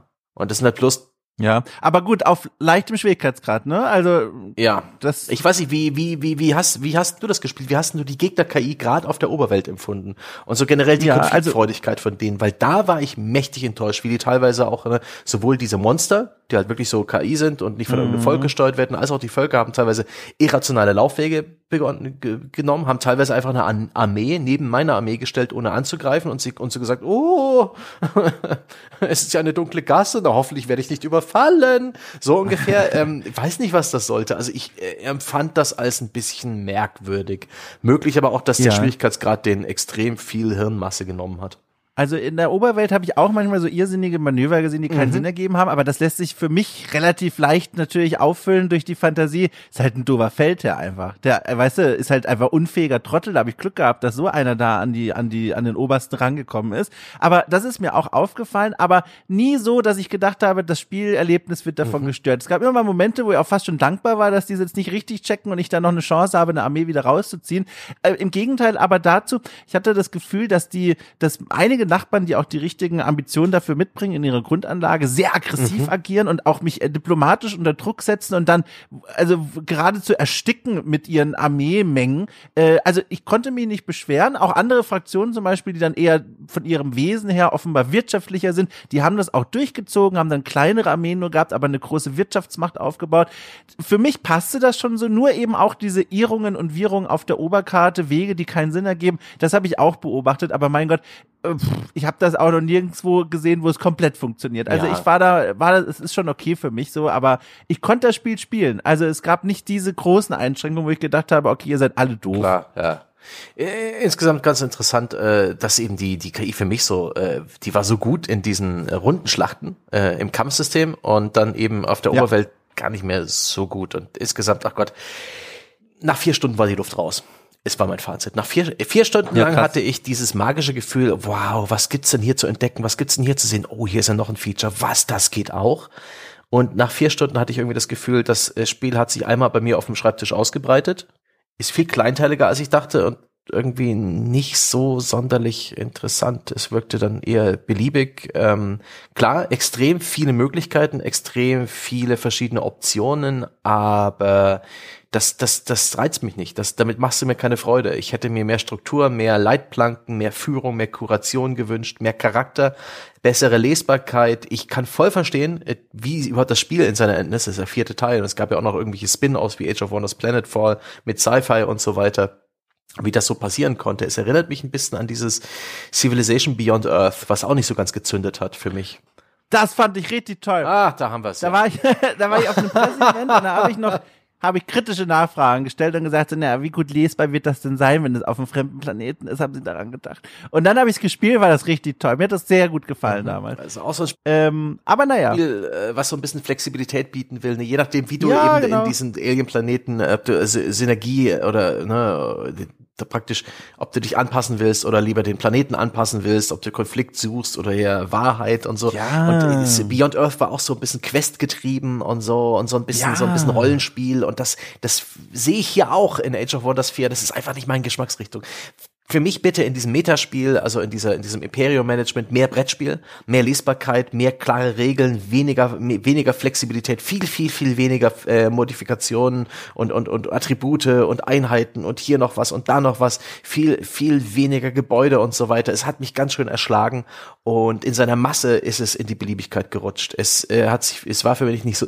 für mich nicht so super lesbar und nach, ähm, ja, nach den ersten magischen vier Stunden hat sich mehr und mehr Ernüchterung breit gemacht und ich habe dann eher so, so gelangweilt meine Züge durchgeklickt. Also Runde für Runde ist nicht sonderlich so viel Interessantes passiert. Es hat dieselben ähm, Bausteine immer wieder neu sortiert. Hier mal äh, ein, ein kleine Quest, hier mal wieder ein NPC-Spawnpunkt oder so ein Dungeon, hier mal wieder ein Diplomatie-Bildschirm. Äh, natürlich hatte ich dann irgendwann stärkere Einheiten, mehr Armeen, mehr Städte was hat sich im Großen und Ganzen für mich da im Spielgefühl nichts mehr verändert, außer dass die Runden natürlich länger dauerten, weil ich dann mehr zu tun hatte. Ähm, aber so, auch die Einheitentransformation, ne, dass ich dann irgendwann gegen Ende habe ich mein Volk umgebaut auf Untot, einfach weil ich es konnte. Ich musste es nicht, aber ähm, waren sie dann halt Untote mit Live, oh mit Lifestyle und solchen Geschichten. Aber es hat, es hat es, hat, es, also, war, es also, gab eine coole kleine Animation, aber danach habe ich es einfach nicht gespürt, weil es einfach ja. Dutzende kleine Elemente gibt, die irgendwie einen, äh, einen, Eingriff, einen Einfluss haben auf dein, auf dein Gameplay, auf deine, auf deine Performance im Kampf und so weiter, so dass kein einzelnes Element wirklich hervorscheinen kann. Und das ist für mich einfach nicht das, was ich da suche. Aber ich freue mich, dass es ja offensichtlich, dass es ja offensichtlich Kundschaft gibt dafür. Das Ding ist ganz positiv bewertet bei Metacritic und so weiter. Bei Steam bin ich ein bisschen irritiert. Da war eine Zeit lang, und das hat sich jetzt wieder geändert, ähm, die kürzesten Reviews mixed. Also orange markiert, eine, ein, ein Element, wo ich mir denke, Vorsicht, Obacht, was ist da los? Das ist jetzt wieder, ja, da werden wieder irgendwelche Gamer-Fans wieder sagen, oh, nette von das 2, aber dieses Feature und das nehmen sie uns weg, die Schweine. Also sowas, ich weiß äh, es nicht. Ich hab, als ich das damals spielte, war das so und ich habe ein bisschen in die Reviews geschaut, um rauszufinden, gibt's gerade irgendeinen Shitstorm, ist irgendwas los? Aber ich habe ehrlich gesagt nicht wirklich rausgefunden, woran das liegen nö. konnte. Vielleicht auch DLC-Ankündigung, keine Ahnung, die ist mittlerweile erschienen, habe ich mir gekauft. Äh, ein, Stimmt, ein, vielleicht auch die Tatsache, dass sie gleich äh, kurz nach Release des Spiels bereits wieder die oh, Hand Moment, aufhalten oh. für hm, noch mehr Kohle, die du ihnen in den Rachen wirfst. Und während Dom jetzt Richtung äh, Postbote stürzt, um sich da seine neuen äh, Sammelfigürchen zu Age of Wonders 4 zu holen, die er dann den Rest des Tages bemalen wird, äh, schaut äh, unter twitch.com slash Dom malt Figürchen. Nein, stimmt gar nicht. Aber da, da bin ich jetzt sehr gespannt, was er zu diesem DLC sagt. Ich habe da bloß mitgekommen, mitbekommen, dass einer angekündigt wurde. Er heißt genau, es gab einen Expansion Pass und inzwischen ist irgendwo der DLC Dragon Dawn heißt er und der hat offensichtlich mit Drachen zu tun. Ähm, was verspricht denn die Steam-Website? Drachenherrscher. Oh, das ist ja interessant. Ein neuer Typ von Anführern. Von Schnauze bis Schwanz customizable. Natürlich ist es customizable, wie alles andere im Spiel äh, mit neuen Skills, neuem Equipment, Transformationen und Events. Es gibt Lizard Folk, ähm, eine neue physikalische, ja, also äh, eine neue Optik für die Fraktionen, äh, neue Zauberbücher, das Tome of Evolution, äh, das Tome of Dragons und eine neue Realm-Option wo, sech, wo sechs mächtige Elderdrachen äh, in einem Konflikt äh, verharren und so, dass man dann sehr umsichtig seine Alliierten wählen sollte und gucken, äh, wie man den Sieg erreicht. Das klingt nach einer netten kleinen Expansion. Man kann sich natürlich die Frage stellen, warum war das nicht sofort drin? Was soll das? Aber ich bin mir sicher, äh, Dom wird gleich das hohe Lied der Drachenerweiterung singen. Äh, aus der Ferne wirkt das für mich wie mehr vom Gleichen. Noch mehr Flexibilität, noch mehr ähm, in der Breite. Aber ich sehe zumindest in den schönen GIFs, die die Entwickler auf Steam vorbereitet haben, einige sehr coole. Also da wieder mal, ne, der, der Kampfteil des Spiels ist der, der mich am meisten interessiert. Und wenn hier so ein Drache in dem GIF ein, mit Eiszauber sicherlich sechs, sieben Eis ja. Einheiten in einem EOI-Angriff trifft, dann denke ich mir schon wieder geil. Die Drachen sind krass, die, die haben einen ganz eigenen, also ich habe mir den mittlerweile gekauft und auch Du bist ja ganz außer Atem. Ja, ich bin durchs Treppenhaus gerannt. Entschuldigung, liebe Leute. Ich weiß, ich weiß, während der Aufnahme. Aber ich erzählte ja schon, um den Bogen kurz zu spannen, Tierarzt, es kam gerade die Leckerli, die nach dem Tierarzt quasi die Stimmung auffangen sollen. Und die müssen natürlich abgeholt werden. Also, Entschuldigung, jedenfalls die Drachen, genau, um dazu noch was zu sagen. Ganz toll, äh, die haben natürlich wieder einen eigenen Customization-Bildschirm bekommen und jetzt kannst du dir deine Drachen da zusammenbasteln. Und die spielen sich auch wieder anders, weil das weniger Einheiten sind bei dieser Fraktion. Äh, eigene Architektur, also das fühlt sich wieder nach so einem DLC an. Was heißt wieder? Also fühlt sich nach einem DLC an. ich glaube, ich habe vorhin auch schon ein bisschen die Verpackungsrückseite des DLCs vorgelesen. Ein bisschen ja. Also er fühlt sich vollwertig an. Ich fühle mich nicht so, als hätten die mir meinen okay. Geldbeutel abgenommen und gesagt so, na, gucken wir mal, was Mutti dir da wieder ins Pausenfach gelegt hat, sondern es, es fühlte sich an, aber ich mir gedacht habe, das war eine gute Idee, den mir zu kaufen. Ja, also 10 Euro wollen sie nochmal extra haben und es ist nicht das ja. einzige. Es gibt dann diesen Expansion, Expansion Pass, der äh, Da kommt noch eine Menge, ja, ja. Der kostet irgendwie normal so viel wie das Spiel, der kostet 50 Euro. Da hätten wir auch die äh, ja, Arcane Attire, ja. Dragon Dawn, Empires and Ashes, Primal Fury, Eldritch Realm. Also das ist auch ne eins dieser Spiele, das Welt, sehr ja. offensichtlich auf Erweiterungen und DLCs und so ein bisschen ein, ein Finanzierungsmodell ausgelegt ist, was auf DLCs setzt und auf Zusatzinhalte. Da ist natürlich immer gleich die, die vielleicht die Reflexhandlung im Publikum. Oh, da wird uns was weggenommen, aber ich würde mal jedem, ja, ist ja auch Quatsch. Jedem die Angst also, nehmen, der, der das Gefühl hat, in Age of Wonders steckt nicht genug Breite drin. Ich habe hier fast ja, zwei eben. Stunden lang mich drüber ausgekotzt, dass da viel zu viel Breite drin steckt. Deswegen äh, sehe ich da ja. eigentlich nicht Kritik. Eben, also beschwert euch doch bei einem Crusader Kings 3, da, da, da, das sind Spiele, die kommen raus, wo man sich denkt, okay, jetzt müssen die noch mal mhm. mindestens ein paar Monate ruhen und dann noch mal vielleicht ein, zwei DLCs bekommen, auf die man ohnehin wartet. Da verstehe ich den Unmut. Oder wenn ein Warhammer-Spiel so ein, direkt so ein Gore-DLC mhm. rausgibt, den man kaufen muss, damit auch irgendwie Blut spritzt oder so. Aber doch nicht bei so einem Spiel. Auch nicht bei Civilization, wo auch viele Fraktionen als DLC dann noch extra ja. kamen. Das heißt nicht, also ich finde, wenn man so ein Spiel hat wie jetzt Edge of Wonders, das so prall gefüllt ist mit Features, hat man also wirklich kein Recht davor zu sitzen und zu sagen, oh, die nehmen uns aber die Drachen weg. Nee, die haben ein komplett vollwertiges Spiel abgeliefert, was ohne Drachen wunderbar funktioniert. Und wenn man Bock hat, äh, dieses Ding noch dazu zu kaufen und auch das Team zu unterstützen, dann kann man die 10 Euro noch bezahlen. Aber diese, dieses Narrativ von, oh, die bösen Entwickler nehmen uns was weg, was uns gehört, das ist doch Quatsch. Also bei einem Spiel, das sich unfertig anfühlt, wo ich das Gefühl habe, hier wird ein Gerüst rausgegeben, das noch mit Geld nochmal erweitert werden muss, damit ich Spaß damit haben kann, verstehe ich voll, bin ich der Erste, der den Daumen nach unten zeigt. Aber bei so einem Spiel, wo wir so lange jetzt gebraucht haben, um die Grundzüge überhaupt vorzustellen und zu erklären, dann zu sagen, oh, wie frech, die wollen noch mal Geld von uns. Nee, die wollen das, wenn ihr noch mal extra was für euer Spiel dazu kaufen wollt, aber das Spiel für sich ist vollwertig, da muss man sich nicht beschweren. Mhm. So. Eine Sache noch, ähm, die wir noch gar nicht erwähnt haben, so zum Schluss vielleicht auch, ähm, Es gibt eine Metaprogression, das habe ich ganz am Anfang mal erwähnt. Ähm, die ist auf der einen Seite ganz reizvoll. Du hast es sozusagen irgendwann geschafft, du hast gesiegt und dann kannst du deinen Herrscher verewigen. Und das heißt, der tritt dann praktisch in das Pantheon des Spiels ein. Und in der Zukunft kann es sein, dass dir der als NPC-Herrscher über, über den Weg läuft. Das ist irgendwie ganz reizvoll. Und außerdem sammelt man dann ähm, auch irgendwie Punkte, so Erfahrungspunkte, Meta-Erfahrungspunkte. Ich weiß gar nicht, wie heißt dieses System nochmal? Pantheon? Äh, Ruhmespunkte? Ich weiß nicht mehr. Nee, ja, ja ähm, und äh, sammelt da so gewisse Erfahrungspunkte und schaltet damit dann in auch so einen extra äh, Freischaltbaum ähm, äh, neue Features frei. Die sind vor allen Dingen kosmetischer Natur, aber eben nicht nur. Teilweise kannst du zum Beispiel neue Biome freischalten, wie zum Beispiel eine Eiswelt, die sich natürlich besonders eignen würde für äh, eine eisbasierte Zivilisation. Es mhm. soll auch so ein bisschen ne, vielleicht Motivation geben, ähm, noch eine Runde zu beginnen und dich ein bisschen motivieren, ne? noch mal einen Durchgang und so weiter und so fort. Finde ich persönlich. Ist halt wieder Rollenspiel, ne? Ja, ja. finde ich persönlich nicht, nicht so gut. Da habe ich auch das Gefühl, da wird mir was weggenommen. Weil da habe ich ja noch gar nicht ja. alle Optionen gehabt zu Beginn des Spiels. So, so vielleicht meine Denke. Und äh, ich, weil das Spiel halt nicht so sehr bei mir gezündet hat, ist es auch etwas, wo ich mir gesagt habe, nee, danke Freunde, aber das ist, ist cool für alle Leute, die genau auf diesen Shit stehen. Ähm, aber nicht für mich. Ich wollte es nur noch mal erwähnt haben. Ich weiß nicht, ob du diese Funktion überhaupt großartig genutzt hast. Nee, also ich kenne sie und äh, habe einen auch schon mal da ins Pantheon jetzt reinschicken können, aber ich habe jetzt noch nicht den Punkt erreicht, weil auch die Partien einfach lange dauern, äh, dass ich dem jetzt nochmal begegnet bin. Aber ich mag das Feature mhm. sehr und es spielt halt wieder voll in dieses Rollenspielding rein, dass man sich überlegt hat, okay, wie können wir dann diese Illusion aufrechterhalten, dass man da eine zusammenhängende mhm. Spielwelt mhm. hat und auch die eigenen Charaktere da wieder begegnen. Finde ich schön, eine schöne Idee. Ja, ist wohl, es ist wohl die, die, die die Strategie, um sich diesen äh, Teil des Spiels zu ergrinden, ist wohl äh, extrem kurze Runden zu spielen.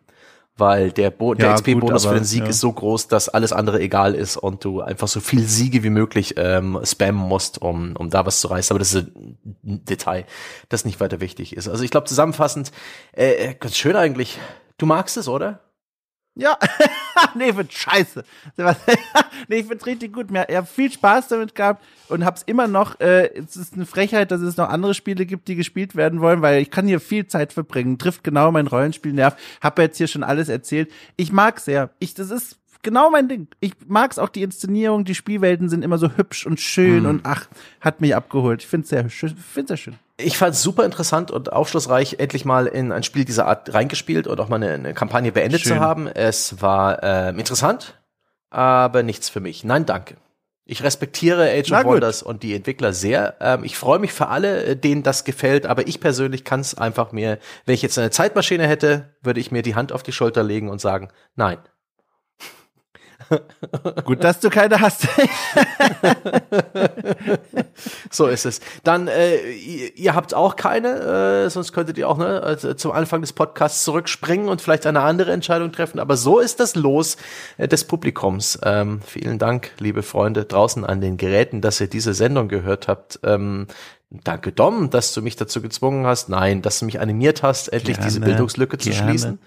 Und ähm, ganz zuletzt bei uns, sehr fair, kommt die Eigenwerbung, wenn es euch gefallen hat. Helft uns, bitte, helft uns, bitte, bitte. Sorgt dafür, dass der allmächtige Algorithmus uns wahrnimmt und uns vielleicht das Schwert auf die Schulter legt und sagt, du kommst in eine dieser Top-Listen. Das geht aber nur durch Interaktion, durch sowas wie einen Daumen hoch, eine Fünf-Sterne-Bewertung, irgendwie einen kleinen Kommentar äh, in den Plattformen eurer Wahl, wenn ihr das jetzt über Spotify oder Apple oder sonst was hört. Das ist sehr, sehr wichtig für uns.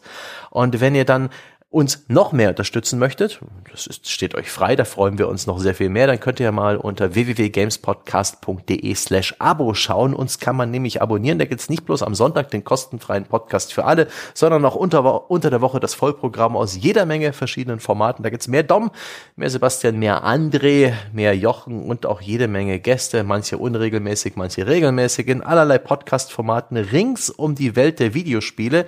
Das äh, gibt's äh, über Patreon oder Steady kann man uns da monatlich einen kleinen Betrag geben und erhält das Vollprogramm. Und da müsst ihr auch nicht die Katze im Sack kaufen. Da gibt's oben auf unserer Website auch noch den Reiter kostenlose Inhalte. Da gibt's auf jeden Fall äh, jede Menge Beispiele, so Schnupperfolgen, etwas abgehangen zwar, aber die geben euch ein gutes Gefühl dafür, äh, welche Sorte Podcasts dann noch auf euch warten. Und da würden wir uns freuen, wenn ihr es euch anschaut. Und das war's auch schon mit Eigenwerbung, weil wir fantastischerweise 100% 100% unabhängig sind, ausschließlich finanziert durch unsere Bäcker, deswegen gibt es keine, ne, keine VPN-Werbung, ne, kein irgendwie Nahrungsmitteladditiv, was wir jetzt über den Klee loben, was aber vollkommen äh, unauthentisch wirkt. Ha.